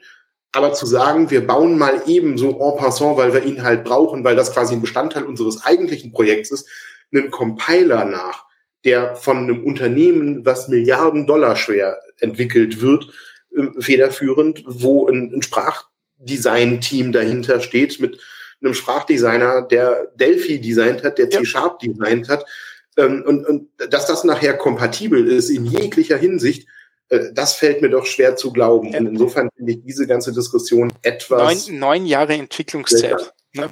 Ja, das also. Das, ja. Und, ja, das stimmt. Und, da, und das tut mir echt leid, dass ich das so sagen muss, aber da habe ich so ein bisschen das Gefühl, ähm, ja, Node ist irgendwann, äh, war halt irgendwann dann zu erfolgreich sozusagen und jetzt ist Deno das neue Spielprojekt, äh, an dem man sich ein bisschen austoben kann und es geht gar nicht so sehr darum, vielleicht eine, eine, eine, eine ernsthafte Plattform aufzubauen, sondern es ist halt mal wieder der neue Sandkasten so. Und, also ich, ähm, ich, ich sehe da gerade zwei Use Cases tatsächlich und das eine Ding ist das, das ist Scripting für, für, für, für kleine Tasks. Nämlich genau da, wo du ähm, wo du gerade als Frontend-Entwickler geschwind irgendwie eine HTTP-Connection woanders hin brauchst und ein File materialisieren mhm. musst, kannst du einfach den gleichen Code schreiben, den du sonst im Browser hast und verwendest dort und nichts ändert mhm. sich. Und das ist halt, äh, da muss ich ganz ehrlich sagen, wenn du, wenn du jetzt ähm, ähm, Deno-Code siehst, du weißt nicht, ob das jetzt Browser-Code ist oder, oder, oder Deno-Code. Das, das erkennst du nicht. Aber wenn du ähm, so Sachen wie JSX drinnen hast, mit denen du äh, React, Preact inkludieren kannst und HTML rendern kannst nicht? Und, und das mhm. auf den Server rausschmeißt und solche Sachen. Äh, du, du erkennst einfach nicht diesen Unterschied. Und das ist halt ein, ein Ding, das, das einen Anreiz hat. Ähm, wo ich mir aber denke, so wirst du in einer ernsthaften Applikation bist, willst du ja vielleicht genau diese Unterschiede wahrhaben, ähm, damit du entsprechend darauf reagieren kannst. Nicht? Also ähm, wenn ich mir denke, ich habe hab ein paar, paar Notapplikationen draußen laufen, ich, ich muss schon ganz genau wissen, wie, wie äh, das HTTP-Package unter was für ein Layer, das ich immer verwende, Express oder Fastify, funktioniert, so wie das Ding einmal länger mhm. rennen soll als wie ein Jahr. Ne? Und, ähm, und du bist eigentlich eh bei dem Punkt, wo, wo du genau, wie du sagst, an diese Materie ergehen wirst, wo du halt äh, näher am Metall. Metall ist ein blöder Begriff für das, aber du weißt, was ich meine. Sein möchtest. Ja. ja. Ähm, das andere, und das ist der Sandbox-Gedanke auch ganz genau, das ist auch die, das, das zweite Ding, das ich cool sehe, das, das sehe ich vor allem jetzt in, in, in Serverless-Szenarien sehr interessant, weil ähm, Serverless ist halt ähm, nicht, nicht nur äh, ein undankbarer Begriff für das, was tut, aber wenn du, wenn du JavaScript Serverless schreibst, dann schreibst du in Wirklichkeit nur mehr den Rautenteil für, ein, für einen Express-Server. Egal in welche Runtime du schaust, ob die jetzt von, von mhm. AWS kommt oder von OpenFAS oder von Azure oder von wo auch immer kommt, das ist nichts anderes als wie äh, ähm, äh, ein Express-Server, der hochgestartet wird, der halt im mhm. ersten Schritt dein File required und versucht auszuführen. Also eigentlich mhm. ähm, sehr, sehr, wie sage ich jetzt, ähm, ähm, also wenn du mal unter die Mystik schaust, ist das eigentlich ziemlich fad und fast ein bisschen enttäuschend, was da, was da drin da, darunter passiert. Ähm, was du aber schnell merkst bei den ganzen Dingen ist eben, dass diese, dir diese Isolierung führt. Also, so wie du Benutzercode auf deiner Plattform laufen lässt, und, und gerade wenn du ein Anbieter bist, der, der vielleicht ähm, eine Serverless-Plattform laufen hat oder, oder ein Serverless-Layer laufen hat, auf dem, was nachher auf die großen Infrastrukturen läuft, das triffst du sofort. Den Isolierungsfaktor und das Isolierungsproblem, das ist eins von den Sachen, die du sofort entdeckst. Und da ist halt nicht mit, mit Deno, dass du halt einmal prinzipiell eine Sandbox hast und prinzipiell gewisse Sachen ähm, abkapseln kannst. Von dem her ja. sehe ich da durchaus, durchaus einen Bedarf. Ähm, aber eh, wie du sagst, ja, und ich meine, das ist, also ja, okay, kann ich nachvollziehen. Äh, wobei der erste Punkt mit dem, mit der äh, quasi dem, dem gleichen Aussehen äh, des Codes im Hinblick auf den Browser oder auf das Backend, das gilt natürlich auch nur so lange, wie du halt nicht irgendwie zum Beispiel die, die Runtime API von Deno verwendest, also die ganzen Funktionen, die anfangen mit Deno, Punkt. Weil dann ist die Kompatibilität halt auch schon wieder gegessen was gerade bei kleineren Tools wahrscheinlich der Fall sein wird, dass man genau das braucht. Ja. Das stimmt. Ähm, aber ein, einen konkreten Anwendungsfall, wo wir das haben, ähm, ähm, wir bauen ein Designsystem, teilweise auch in, in React, ähm, und statische HTML-Seiten zu generieren und das ganze Browser-ready machen, ist halt einfach total nett, weil du genau bis zu dem Level, wo du das Ding entweder renderst oder speicherst oder surfst, ne? Mhm. Ähm, alles drunter ist einfach gleich äh, und, und problemlos gleich. Das ist einfach der gleiche Code, egal was wir machen. Ja, das und das ist halt echt, echt nett. Und dann hast du halt die, keine Ahnung, wie viele hundert Seiten mit dem Teil raus ähm, oder, oder surfst on demand und das ist halt wirklich, wirklich cool. Ja. Und ähm, ja, ähm, äh, Convenience-Funktionalität, ne? Ähm, aber, aber nichtsdestotrotz glaube ich, ähm, ja, äh, es ist nett, ne? ich glaube, ich glaub, was Besseres fällt mir da dazu nicht ein. Es ist halt nett. Das, was mir an Deno tatsächlich am meisten missfällt, ist der Ansatz, äh, wie mit Dependencies umgegangen wird. Mhm. Dieser Direktimport von irgendwo. Ähm, das geht ja so ein bisschen so in die Richtung Vendoring, so wie es in Go zum Beispiel gemacht wird. Ja. Ähm, auf der einen Seite ist das durchaus eine gute Idee, weil man die Abhängigkeit von einer einzigen zentralen Registry natürlich los wird. Auf der anderen Seite macht es das halt unter Umständen, versetzt einen das so ein bisschen in die Steinzeit zurück, weil sowas wie ein NPM outdated. Zeig mir mal alle Module an, die veraltet sind, wo es neue Versionen gibt. Das habe ich halt nicht mehr. Äh, das kann ich, wenn ich Glück habe, über irgendwelche äh, Git-Tags vielleicht ermitteln dieser Importpfad kann aber auch irgendwas sein, wo halt einfach irgendwas dahinter liegt, wo ich bestenfalls über eine Prüfsumme oder über einen Hash, immerhin das wird ja unterstützt, aber wo ich halt über einen Hash äh, feststellen kann, okay, es hat sich was geändert, aber ich habe keinerlei Ahnung, weil eben genau eine Versionsnummer zum Beispiel fehlt, wie viel sich geändert hat, wie viele Änderungen es seit meinem letzten Besuch dort gab und ähnliches. Und das finde ich ist irgendwo, hm, das ist äh, ja, das löst ein Problem, allerdings führt es, glaube ich, neue Probleme ein. Und ich weiß nicht, ob die neuen Probleme nicht unterm Strich mehr sind als die, die vorher ja. da waren. Und das finde ich sehr unglücklich. Ich glaube, du hast die NPM-Dependencies, eh sehr, äh, die NPM-Probleme eh sehr gut zusammengefasst. Das ist die, ähm, die Hoffnung, dass Semver funktioniert. Und mhm. ähm, meiner Meinung nach dann, dann was, äh, ähm, was eher menschliches, die, der Hang zu vielen, vielen kleinen Dependencies. Ja. Ähm, wo du halt schnell einmal in, in einen Baum kommst, wo du, wo du die gleiche Hilfs- oder Utility-Bibliothek 20 Mal drinnen hast in unterschiedlichen Versionen, äh, nur, nur weil der, der Erfinder halt äh, ähm, oder die Erfinderin in, in, in Version 0, irgendwas ständig herumgewerkt hat, ne? Mhm. und die halt alle prinzipiell nicht kompatibel sein sollen. Ja. Und da, also das ist eher das Problem. Ähm, und, und nicht die, die Idee, dass es ein Registry gibt gut, dass das eine zentrale, große, übermächtige Registry ist vielleicht, ist vielleicht schon ein Thema, das man zu diskutieren hat. Das funktioniert in, in anderen Sprachen wahrscheinlich ein bisschen besser, aber die haben halt auch nicht diesen, diesen Zulauf gehabt. Ne? Wenn ja. ich jetzt an, an Ruby Gems oder so denke. Ja. Ich meine, da ist halt natürlich jetzt mega spannend, so die Änderungen der letzten, ja, so zwei bis drei Jahre, ähm, wo ja doch, also dass erst GitHub gekauft worden ist von Microsoft, dann ist jetzt NPM von GitHub gekauft worden, also ist auf gut Deutsch NPM von Microsoft gekauft worden. Und ähm, dass Microsoft sich in diesem, es ist, es ist schon krass, dass in diesem, in diesem Web- und Cloud-System, wo Microsoft ja historisch gesehen nie so unglaublich stark war und nie so wahnsinnig erfolgreich war. Ich meine, wir reden über so Sachen wie das MSN-Network oder äh, den Internet Explorer. Und das sind alles eher so Fails gewesen. Und ähm, das jetzt ironischerweise ausgerechnet, wenn du heute in dieser Welt programmierst, du ähm, unter Umständen, also du entwickelst auf einem Microsoft-Betriebssystem, so mit, äh, also Windows, vielleicht mit einem Subsystem für Linux, in einer Microsoft IDE, nämlich mit Visual Studio Code, mit einer Microsoft-Sprache, nämlich TypeScript, für eine Plattform Node.js, die zwar nicht zu Microsoft gehört, aber wo Microsoft ja doch gewisse Contributions zu macht, verwaltest deinen Code auf GitHub, was zu Microsoft gehört, um das Ganze dann über die GitHub Actions, wo letzten Endes die Azure DevOps Pipeline drunter liegt, auf Azure zu deployen, äh, was Microsoft gehört. Also das ist schon krass viel Microsoft da inzwischen drin. Mhm. Und ähm, das ist, ähm, das, das tut auf der einen Seite NPM auch gut, tat auch GitHub gut. Man hat ähm, gemerkt, dass da doch irgendwo ähm, Ruhe reingekommen ist, dass Stabilität reingekommen ist, dass einfach finanzielle Sicherheit sozusagen reingekommen ist. Auf der anderen Seite hängt man jetzt auf einmal natürlich wieder ganz massiv von einem Unternehmen ab. Und ich will an der Stelle jetzt gar nicht gegen Microsoft bashen, weil im Prinzip bin ich sehr froh, dass sich jemand äh, GitHub angenommen hat oder sich jemand NPM angenommen hat, und es wäre nicht besser oder schlechter, wenn das jetzt Facebook oder Apple oder Amazon ja. oder sonst wer gewesen wäre.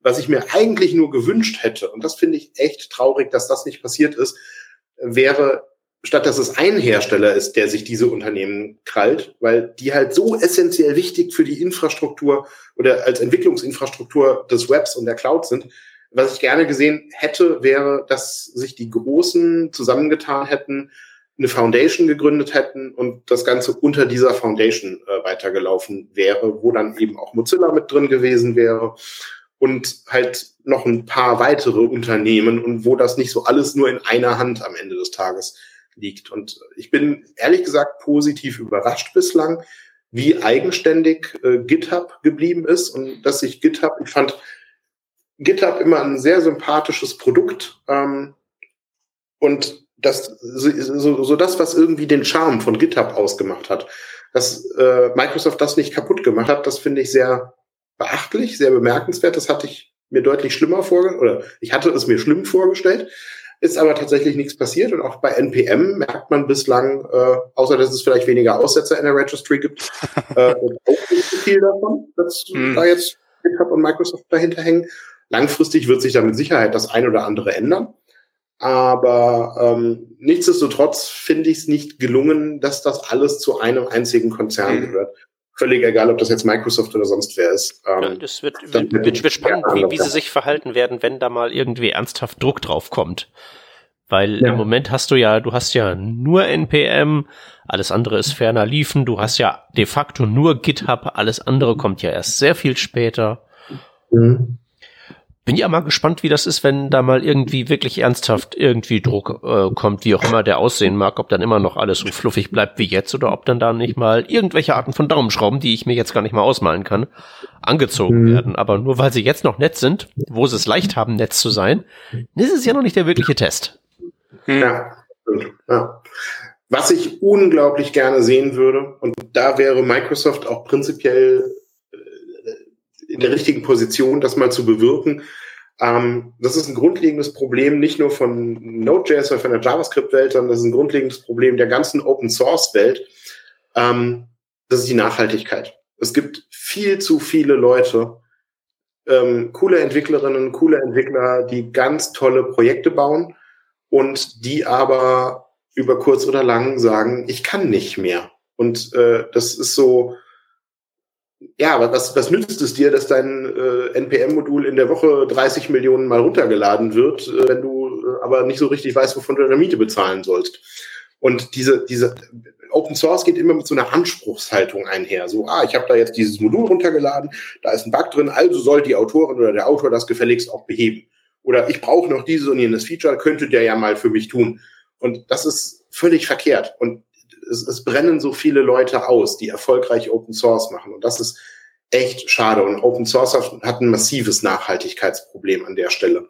Und dass Leute, die Open Source machen, die hunderttausendfach, millionenfach von Unternehmen eingesetzt werden, dass die da unter Umständen keinen Cent für sehen, aber dass die großen Unternehmen, die das nutzen, damit Millionen, wenn nicht Milliarden machen. Da ist so ein massives Ungleichgewicht da. Und ich meine, es gibt ja durchaus so äh, Ansätze über NPM-Funding und so ähm, oder über GitHub-Sponsoring, äh, wie man da ein bisschen was dran ändern könnte, aber das geht nicht weit genug. Und das daran grundlegend was zu ändern.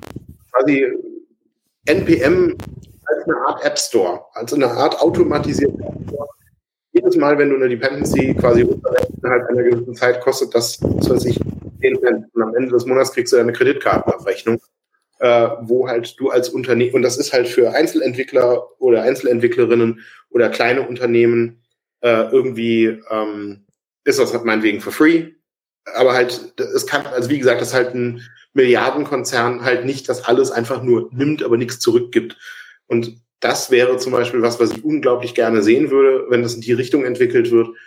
Ob sie das tun, sei mal dahingestellt. Ich meine, theoretisch äh, könnte man da, wenn man, wenn sie den gleichen Ansatz fahren wie bei den üblichen App Stores, dass sie 30 Prozent äh, Provision einstreichen, aber du 70 Prozent äh, der Einnahmen sozusagen als Autorin oder als Autor von NPM-Modulen bekommst. Das könnte so ein grandioses Geschäftsmodell für beide Seiten sein. Und da bin ich sehr gespannt, ob in der Richtung irgendwas passiert, weil wenn in der Richtung nichts passiert, ja, ich bin gespannt, wie das dann so mit Open Source langfristig weitergeht. Und es mehren sich die Stimmen, die genau das beklagen. Und natürlich ist Open Source kein Problem, wenn du Mozilla heißt oder wenn du Google heißt oder wenn du äh, Microsoft oder Apple heißt, weil dann ist es völlig egal, ob du in irgendwas eine Milliarde reinbutterst oder nicht.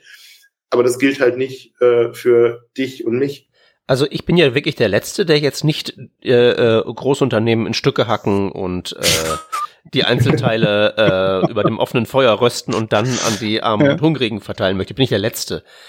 Aber äh, nimmst du halt für dein Open Source Ding eine andere Lizenz, die mit mit so erhobenem Mittelfinger Richtung Richtung Unternehmen über, oberhalb einer gewissen Größe? Also ich meine, alles, was ich mir installiere, ist irgendwie MIT und dann mache ich npm install und steht da irgendwie, wenn ich mir einfach nur größeres Framework X installiere, kommen da 52 Pakete suchen nach Funding und also das kann, das kann nicht funktionieren, wenn da 52 sagen, hier, ich hätte mhm. gerne hier äh, Funding, aber gleichzeitig das alles MIT-Lizenz ist. Das sollte funktionieren, aber das tut nicht so funktionieren in unserem Wirtschaftssystem. Ich, wie ja. gesagt, ich bin wirklich der Letzte, der nicht sagt, äh, ähm, die Großen alle kaputt hauen und alle, der, der Letzte. Aber wie wär's, wenn wir einfach damit anfangen, nicht einfach so per Default zu sagen MIT, weil es ja sein könnte, dass ich dann mit meinem Startup irgendwie groß rauskomme und dann werden die mir alle Pull-Requests schicken oder was immer da los ist. Ich check es nicht. Ja, da rennst du bei mir ganz offene Türen ein. Also wir entwickeln ja ein, ein großes Framework. Darüber hatten wir ja, glaube ich, das letzte Mal gesprochen, als ich da war. Genau. Über das Wolkenkit. Mhm. Und äh, Wolkenkit ist genau aus diesem Grund ganz bewusst nicht MIT lizenziert, sondern äh, unter der AGPL. Und ähm, du glaubst nicht, wie oft wir die Frage gestellt bekommen, warum ist das denn eine GPL-Variante? Warum habt ihr denn nicht MIT oder Apache genommen? Und dann holst du jedes Mal aus zu erklären, wegen Nachhaltigkeit in Open Source und weil es nicht sein kann, dass es immer nur ein einseitiges Nehmen ist, dass auch was zurückgegeben wird. Und dann sagen die Leute, ach ja, das kann ich eigentlich total gut nachvollziehen, das ist, das ist, das ist verständlich. Eigentlich macht das total Sinn.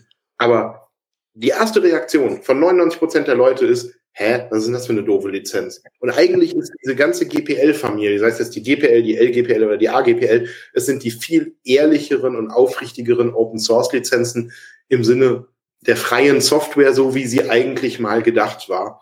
Das ist nämlich nicht nur ein, ähm, ich backe irgendwie einen Kuchen und stelle ihn auf die Straße und wer ein Stück will, soll sich mitnehmen und wer die Kuchenplatte haben will, kann die auch noch mitnehmen und ich krieg nichts dafür, äh, ist, sondern dass eben, wenn du äh, was davon profitierst, dann gib auch bitte was zurück, damit andere davon profitieren. Ja. Und wenn du das nicht willst, dann ist das ja völlig in Ordnung, dann kannst du ja eine proprietäre Lizenz kaufen. Dann ist das auch okay. Aber die, diese, die, die, die MIT-Lizenz, die hat in meinen Augen massiv Schaden angerichtet.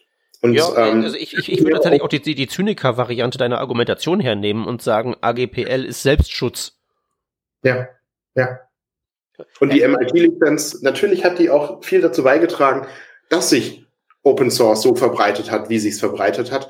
Aber im Grunde genommen hat diese Art von Open Source, Open Source ohne jegliche Verpflichtung, das Geschäftsmodell für Entwicklerinnen und Entwickler kaputt gemacht, die für ihre Arbeit Geld haben wollen. Das ist eigentlich sehr, sehr traurig. Und das ist nicht das, was eigentlich, glaube ich, die Idee der Free Software Foundation war vor 30, 35 Jahren, ähm, dass äh, Entwicklerinnen, Entwickler, die for free arbeiten, nicht wissen, wovon sie leben sollen, weil jeder zwar ihr Modul benutzt, aber keiner was zurückgibt. Aber dann bist du schnell wieder an dem Punkt, wo du sagst, ähm, angenommen, du, du hast irgend, irgendein Projekt, äh, äh das Entwickler braucht oder, oder, oder, oder Entwickler äh, freistellt, gibt es die Möglichkeit, dass irgendein Konzern dahinter steckt, der halt sagt, passt, das ist uns wert, für, für keine Ahnung aus welchen Gründen, äh, dort Leute abzukommandieren, die sie dort investieren. Und, und dann bist du schnell wieder bei so einem MIT-Ding äh, Ding hinbei, nicht? So, glaub, so ein Lizenzmodell funktioniert ja eigentlich mhm. dann auch nur, solange ne, also, also in dem Beispiel mal Avenue her, der, der, der ist ja, der gut über die Runden kommt mit dem, dass er, dass er Vue.js macht, aber da investiert er halt auch sehr viel in Evangelismus und solche Sachen, damit das Ganze äh, so, so populär ist, wie es, wie es jetzt schlussendlich ist. Ähm, aber angenommen, er hätte das nicht gemacht und hätte gesagt, er nimmt die AGPL, ähm, da kommt irgendein Großkonzern her und sagt, passt, wir nehmen jetzt alles, was wir von Vue.js gelernt haben, machen unsere eigene äh, mit, mit MIT-Lizenz und dann wird halt das verwendet stattdessen. Und für, für, für, keine Ahnung, diesen Großkonzern Microsoft oder irgendwas ist das ja nur, ähm, das ist ja nur Grundrauschen im, ja. im, im Tagesgeschäft. Ja. Das spüren die ja nicht. Ja, das ist natürlich, also klar, davor bist du natürlich erstmal nicht gefeit. Ja. Davor bist du allerdings auch nicht gefeit, wenn du selber MIT machst. Wenn du es nämlich nicht schaffst, die notwendige ja. Tracking auf der Welt zu kriegen, kann es dir ja trotzdem, also dann kann es dir ja als Recht passieren, dass ein großer Konzern kommt und sagt, oh, das sieht nett aus, das, äh, die, da müssen wir es noch nicht mal nachbauen. ähm, wir können es direkt nehmen und quasi als unseres vermarkten. Ähm, das ist natürlich unmoralisches, unethisches Verhalten. Wie gesagt, davor bist du halt nie gefeit. Aber nichtsdestotrotz muss sich an dieser Geschichte irgendetwas grundlegend mhm. ändern. Ähm, wenn das, das ist so, das, daran krankt wirklich ganz viel heutzutage, meines Erachtens im Internet, diese alles muss kostenlos sein Mentalität. Und mhm. äh, Leute sind nicht mehr bereit, für News zu bezahlen, Leute sind nicht mehr bereit für, oder zu viele, das stimmt so pauschal nicht, sagen wir es mal so, zu viele Leute sind nicht bereit, für News zu bezahlen, zu viele Leute sind nicht bereit, für Artikel zu bezahlen, zu viele Leute sind nicht bereit, für Software zu bezahlen. Alle wollen immer nur haben, haben, haben, haben, haben, aber keiner will dafür irgendwas mhm. bezahlen. Und das ist, wie gesagt, bei einer Einzelperson habe ich da durchaus noch Verständnis dafür. Auch bei einem kleinen Unternehmen, was aus fünf Leuten besteht, habe ich da Verständnis dafür. Ich habe kein Verständnis dafür, wenn ein Konzern mit 100.000 Mitarbeitern sagt, oh, das ist, äh, das ist, sieht aber nett aus, das benutzen wir, wir bauen darauf ein Geschäftsmodell auf und äh, oder ist ein Bug drin, ja, den fixen wir aber nur in unserer internen Implementierung. Warum sollten wir denn was zurückspielen? Und das ist so zum, Entschuldigung, wenn ich das jetzt so sage, das ist so zum Kotzen, wenn du bei Unternehmen oder wenn du mit Unternehmen zu tun hast, ähm, die dann ernsthaft auf deinen Vorschlag, man könnte ja vielleicht das und das, weil das wirklich generisch ist, ihre Intellectual Property gleich null betrifft. Und vielleicht könnte man ja, weil sie massiv von Open Source profitieren, mal für drei Sekunden drüber nachdenken, was der Community zurückzuspielen. Wenn, wenn du dann als Antwort bekommst, ja, das müssten wir jetzt auch mit unserer Rechtsabteilung klären. Und also das ist uns zu ja. aufwendig. Nee, das geht leider nicht. Und deswegen machen wir das nicht. Und das ist so ein großes Fick dich ins Gesicht der Community. Und das ist, das ist das, was mich tierisch aufregt. Und das sind genau die Unternehmen, die halt massiv Schaden anrichten an der hm. Stelle. Und, Aber äh, du, du wirst das doch nicht von oben los. Du wirst das doch nur los, indem da unten rebelliert wird und die GPL-Familie mm. rausgeholt wird. Ja, das ist ja auch das, was ich äh, eben meinte, was jetzt zunehmend in meiner Wahrnehmung zumindest, also zunehmend, jetzt sind mal, ich habe in, in letzter Zeit des Öfteren, heißt in diesem Jahr vielleicht fünfmal, aber im Vergleich zum Vorjahr ist das fünf mehr, ähm, gelesen, dass Leute geschrieben haben, äh, sie haben keine Ambitionen mehr, so Open Source weiterzumachen. Und äh, das ist so nicht sein kann. Das, das, das, die Stimmen werden mehr, die sagen, an diesem Modell läuft massiv was schief und daran muss sich etwas ändern. Und das ist eine gute Sache.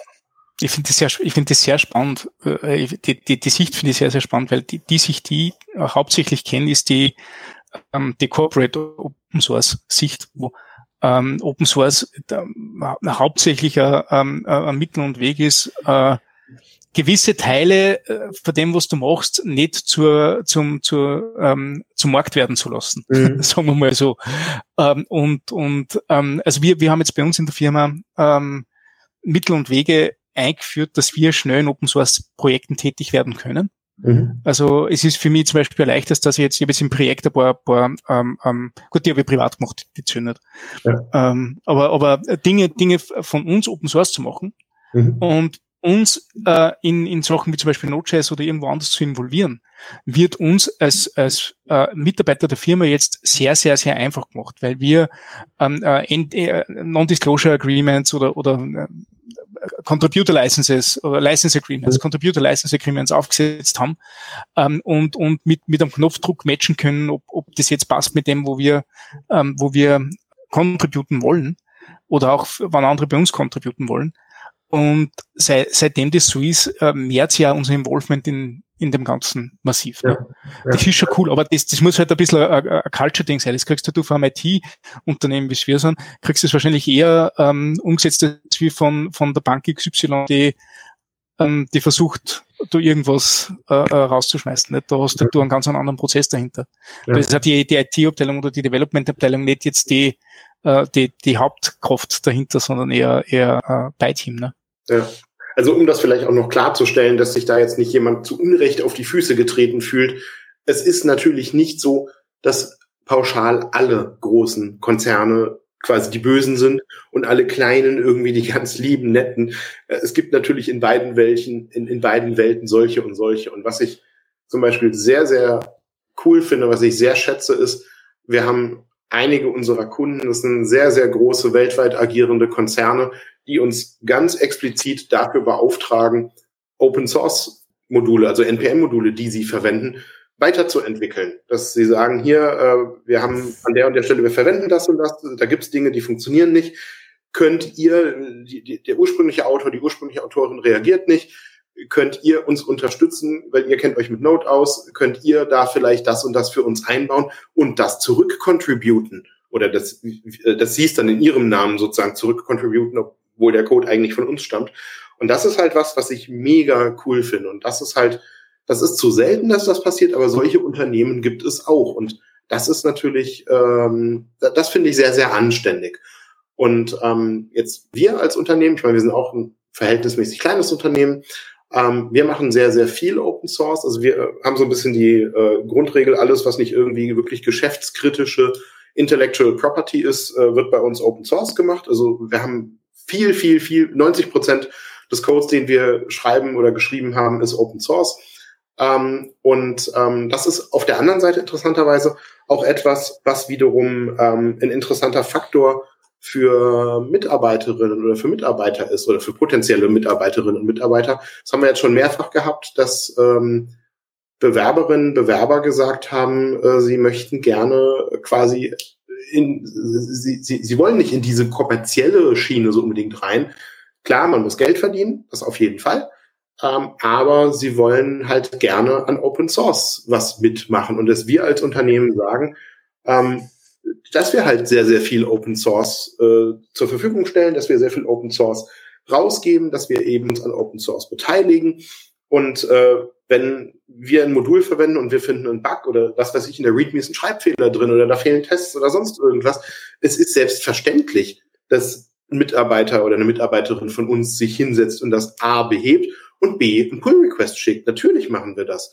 Und das ist wiederum was, das, das scheint eine nicht so oft verbreitete Ansicht zu sein, aber die Ansicht, ähm, die finden doch einige Leute ganz gut. Und das ist natürlich wiederum ganz schön, dass du damit halt auch ähm, Gleichgesinnte sozusagen äh, anziehst und ähm, dass du da halt Leute findest, mit denen du gut und gerne zusammenarbeiten kannst und gerne, mit denen du auch gerne zusammenarbeiten möchtest. Und insofern, ja, hat das auch sein Positives, diese ganze Situation. Aber es wäre natürlich insgesamt branchenweit gesehen schöner, wenn das so für alle irgendwie ein bisschen nachhaltiger wäre.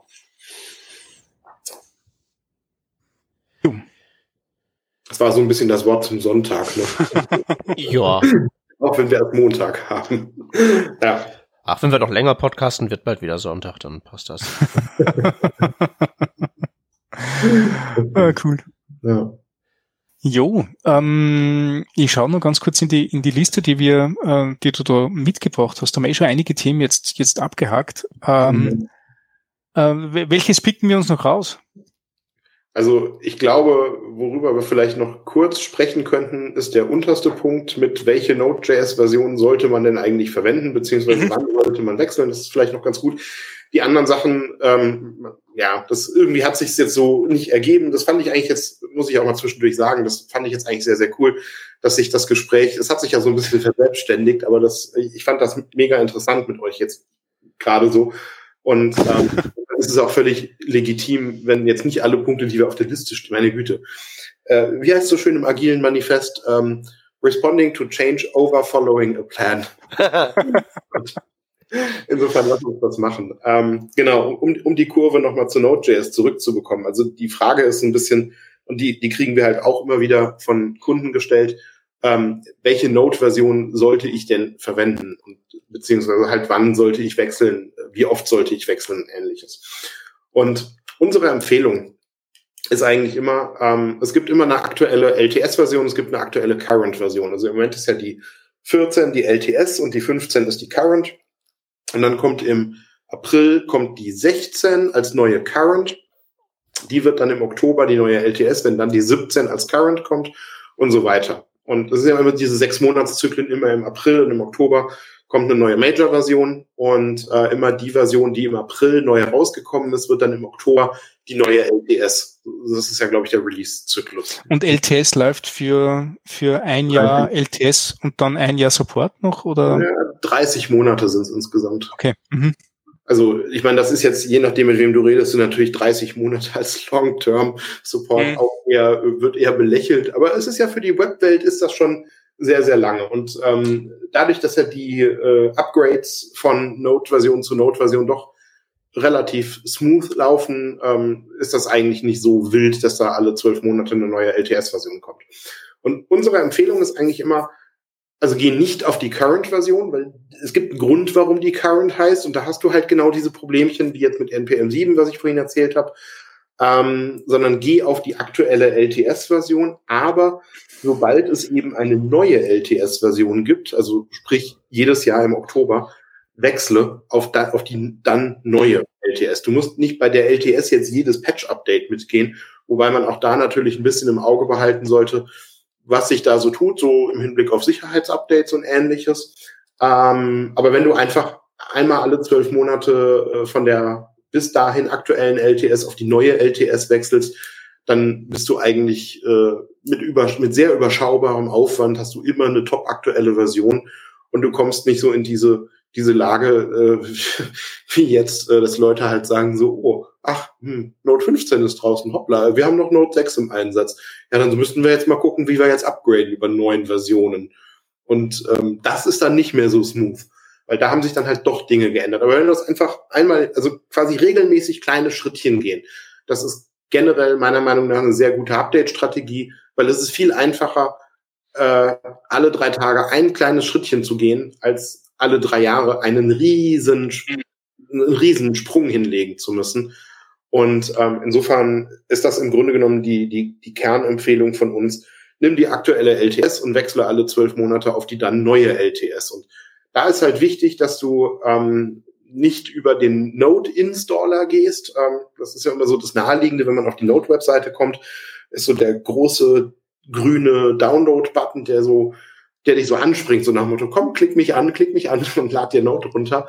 Und das ist zwar der offensichtlichste Weg, wie du Node installieren kannst, aber es ist halt mit Abstand der schlechteste, weil du halt nur eine Version global systemweit damit installieren kannst. Und du wirst, weil aufgrund dieser hohen Entwicklungsgeschwindigkeit von Node, wirst du zwischen verschiedenen Versionen wechseln müssen, weil du ja nicht alle Projekte in derselben Sekunde umstellen kannst, sondern das wirst du nach und nach machen. Und es wird halt bei größeren Projekten je nachdem, was sich geändert hat, unter Umständen halt doch einen Augenblick dauern. Und ähm, von daher ist unglaublich wichtig, dass du halt mehrere Node-Versionen Side-by-Side installieren kannst. Und da gibt es ja dann zig Tools, mit denen du das machen kannst. Ähm, das, was, was wir im Wesentlichen im Einsatz haben, ist NVM, also Node Version Manager. Mhm. Ähm, jetzt in letzter Zeit habe ich des Öfteren von einem Tool, vom Hörensagen her, äh, wurde mir berichtet, namens Volta was in Rust geschrieben ist. Rust ist auch eine Sprache, der man neuerdings immer häufiger begegnet. Ähm, quasi sowas wie NVM in schnell. Ähm, NVM hat angeblich, also ich selber bin auf Mac unterwegs, von daher äh, angeblich hat es ein Problem, ein Performance-Problem auf Mac, kann ich jetzt so nicht bestätigen, aber es kam vor zehn Tagen, 15 Tagen sowas, kam ein Update bei NVM auf die 037, die jetzt irgendwelche Performance-Probleme auf Mac beheben soll. Von daher mag es durchaus sein, dass es da Problemchen gab. Also von daher, wer jetzt gerade quasi zuhört und sagt, ja, NVM würde ich eigentlich gerne benutzen, aber ist auf meinem Mac irgendwie langsam, guckt euch mal die neue 037 an. Es könnte sein, dass die Probleme damit der Vergangenheit angehören. Oder wie gesagt, Volta scheint auch irgendwie nicht die verkehrteste Option zu sein. Ja, ähm, das funktioniert, das habe ich letztens mal installiert und mhm. das tut halt. Das äh, hört sich jetzt im positiven Sinne unaufgeregt an. Ja, ich habe halt Versionen installiert und irgendwie so Globals und dann tippe ich da als Sachen Terminal und dann macht er das und dann ist fertig. Also ich bin ja auch kein richtiger Entwickler, deswegen ist das jetzt nicht das beste äh, Review, das man sich vorstellen kann, aber äh, es existiert und das ja. tut halt. Ja, ja.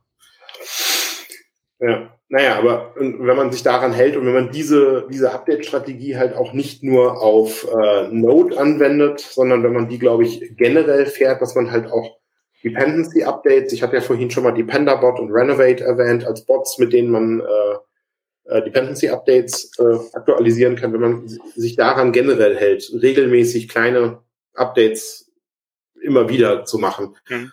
dann ist, glaube ich, eine Menge gewonnen. Und äh, man, man darf einfach, also klar, Code altert nicht, aber die Umgebung ändert sich, in der dein Code laufen soll. Und von daher bist du halt schon gut beraten, dich um deinen Code zu kümmern. Und das ist einfach einfacher, wenn du es regelmäßig machst und wenn du immer nur ein bisschen was tun musst.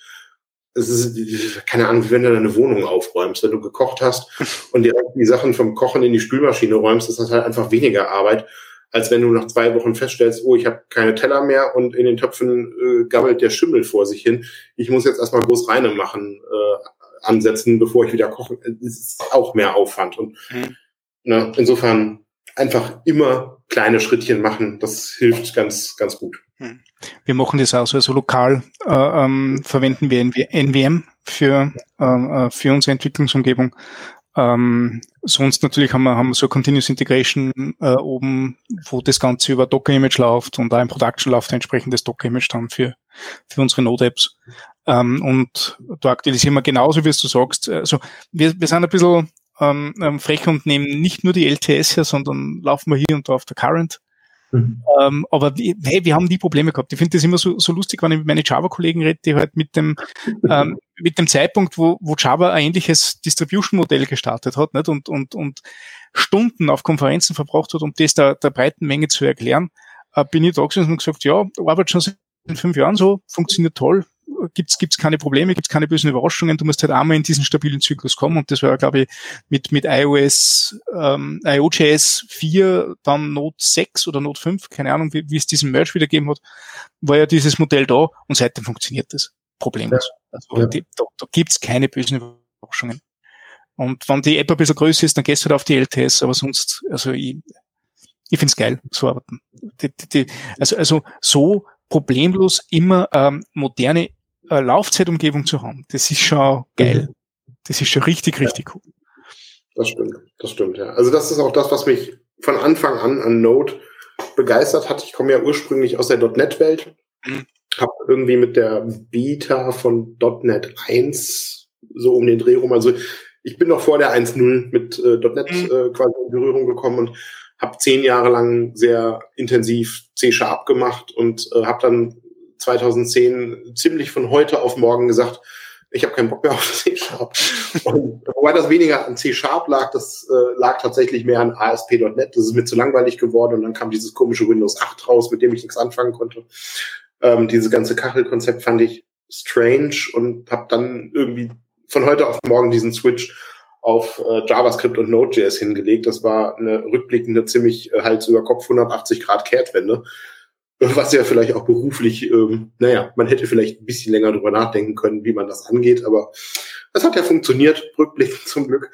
Und ähm, das ist das, was mich von Anfang an an Node so begeistert hat, diese, diese Leichtgewichtigkeit, die es an den Tag legt und so dieses, dass es dich quasi einlädt, einfach damit rumzuspielen und dass du eine, eine super moderne, sehr performante, sehr effiziente Umgebung hast, in der du mit unglaublich wenig Aufwand anfangen kannst zu entwickeln und trotzdem, wenn du dich, das liegt halt an der Sprache JavaScript, wenn du mit einer gewissen Disziplin zumindest vorgehst, dass du durchaus in der Lage bist, äh, große, komplexe und äh, ernstzunehmende Anwendungen zu bauen und äh, dass du halt aber dein Hallo Welt Programm inklusive noch irgendwie fünf abgedrehten Ideen in der Zeit geschrieben hast, in der ansonsten dein Visual Studio oder dein Eclipse startet. Und da halt wirklich diese, dieses leichtgewichtige und diese Kombination aus sehr bleeding edge, aber halt sehr einfach. Und das finde ich eine sehr coole Kombination. Und ähm, da ist, äh, ich finde so, so, so ein gutes Mantra ist, make simple things simple and complex things possible. Und da ist Node.js für mich ein Paradebeispiel, ähm, wie das quasi funktioniert, wie das umgesetzt ist. Und das ist eins der besten äh, einer der besten Wege, äh, meiner Meinung nach, wie du Software bauen kannst, dass sie eben genau diesem Grundsatz folgt. Cool. Ja. So viel zum Thema, was sich an Node äh, so getan hat in letzter Zeit. und, und allem, was mit Node zu tun hat und sei es nur am äußersten Rand, ne? Das stimmt. Ja, ja. Mhm. ja sehr cool. Na, das hat wieder mal gut getan. So, ähm, so Resümee-Episoden, die habe ich immer sehr, sehr gern. Mhm. Okay, okay. Ähm, Peter, äh, äh, hast du noch irgendwelche Fragen?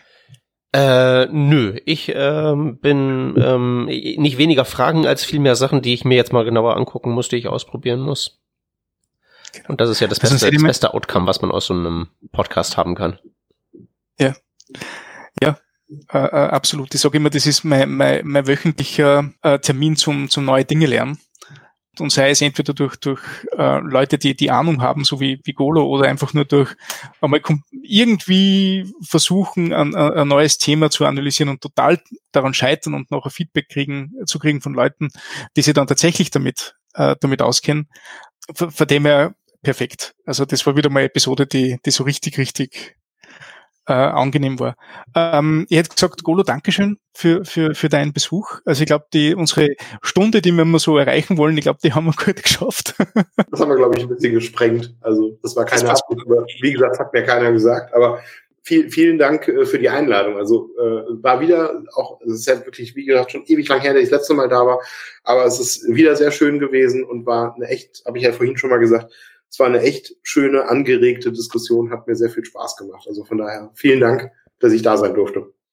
Also, also mach dir keine Gedanken, es ist perfekt. Also ich liebe Episoden, wo wir über die, die, das Ziel hinausschießen, weil es ähm, das kommt ja nicht äh, aus Langeweile, sondern eher aus, aus, aus dem Interesse an, an, an der Thematik. Für unsere Patreon-Hörer habe ich nur ein bisschen ähm, Info.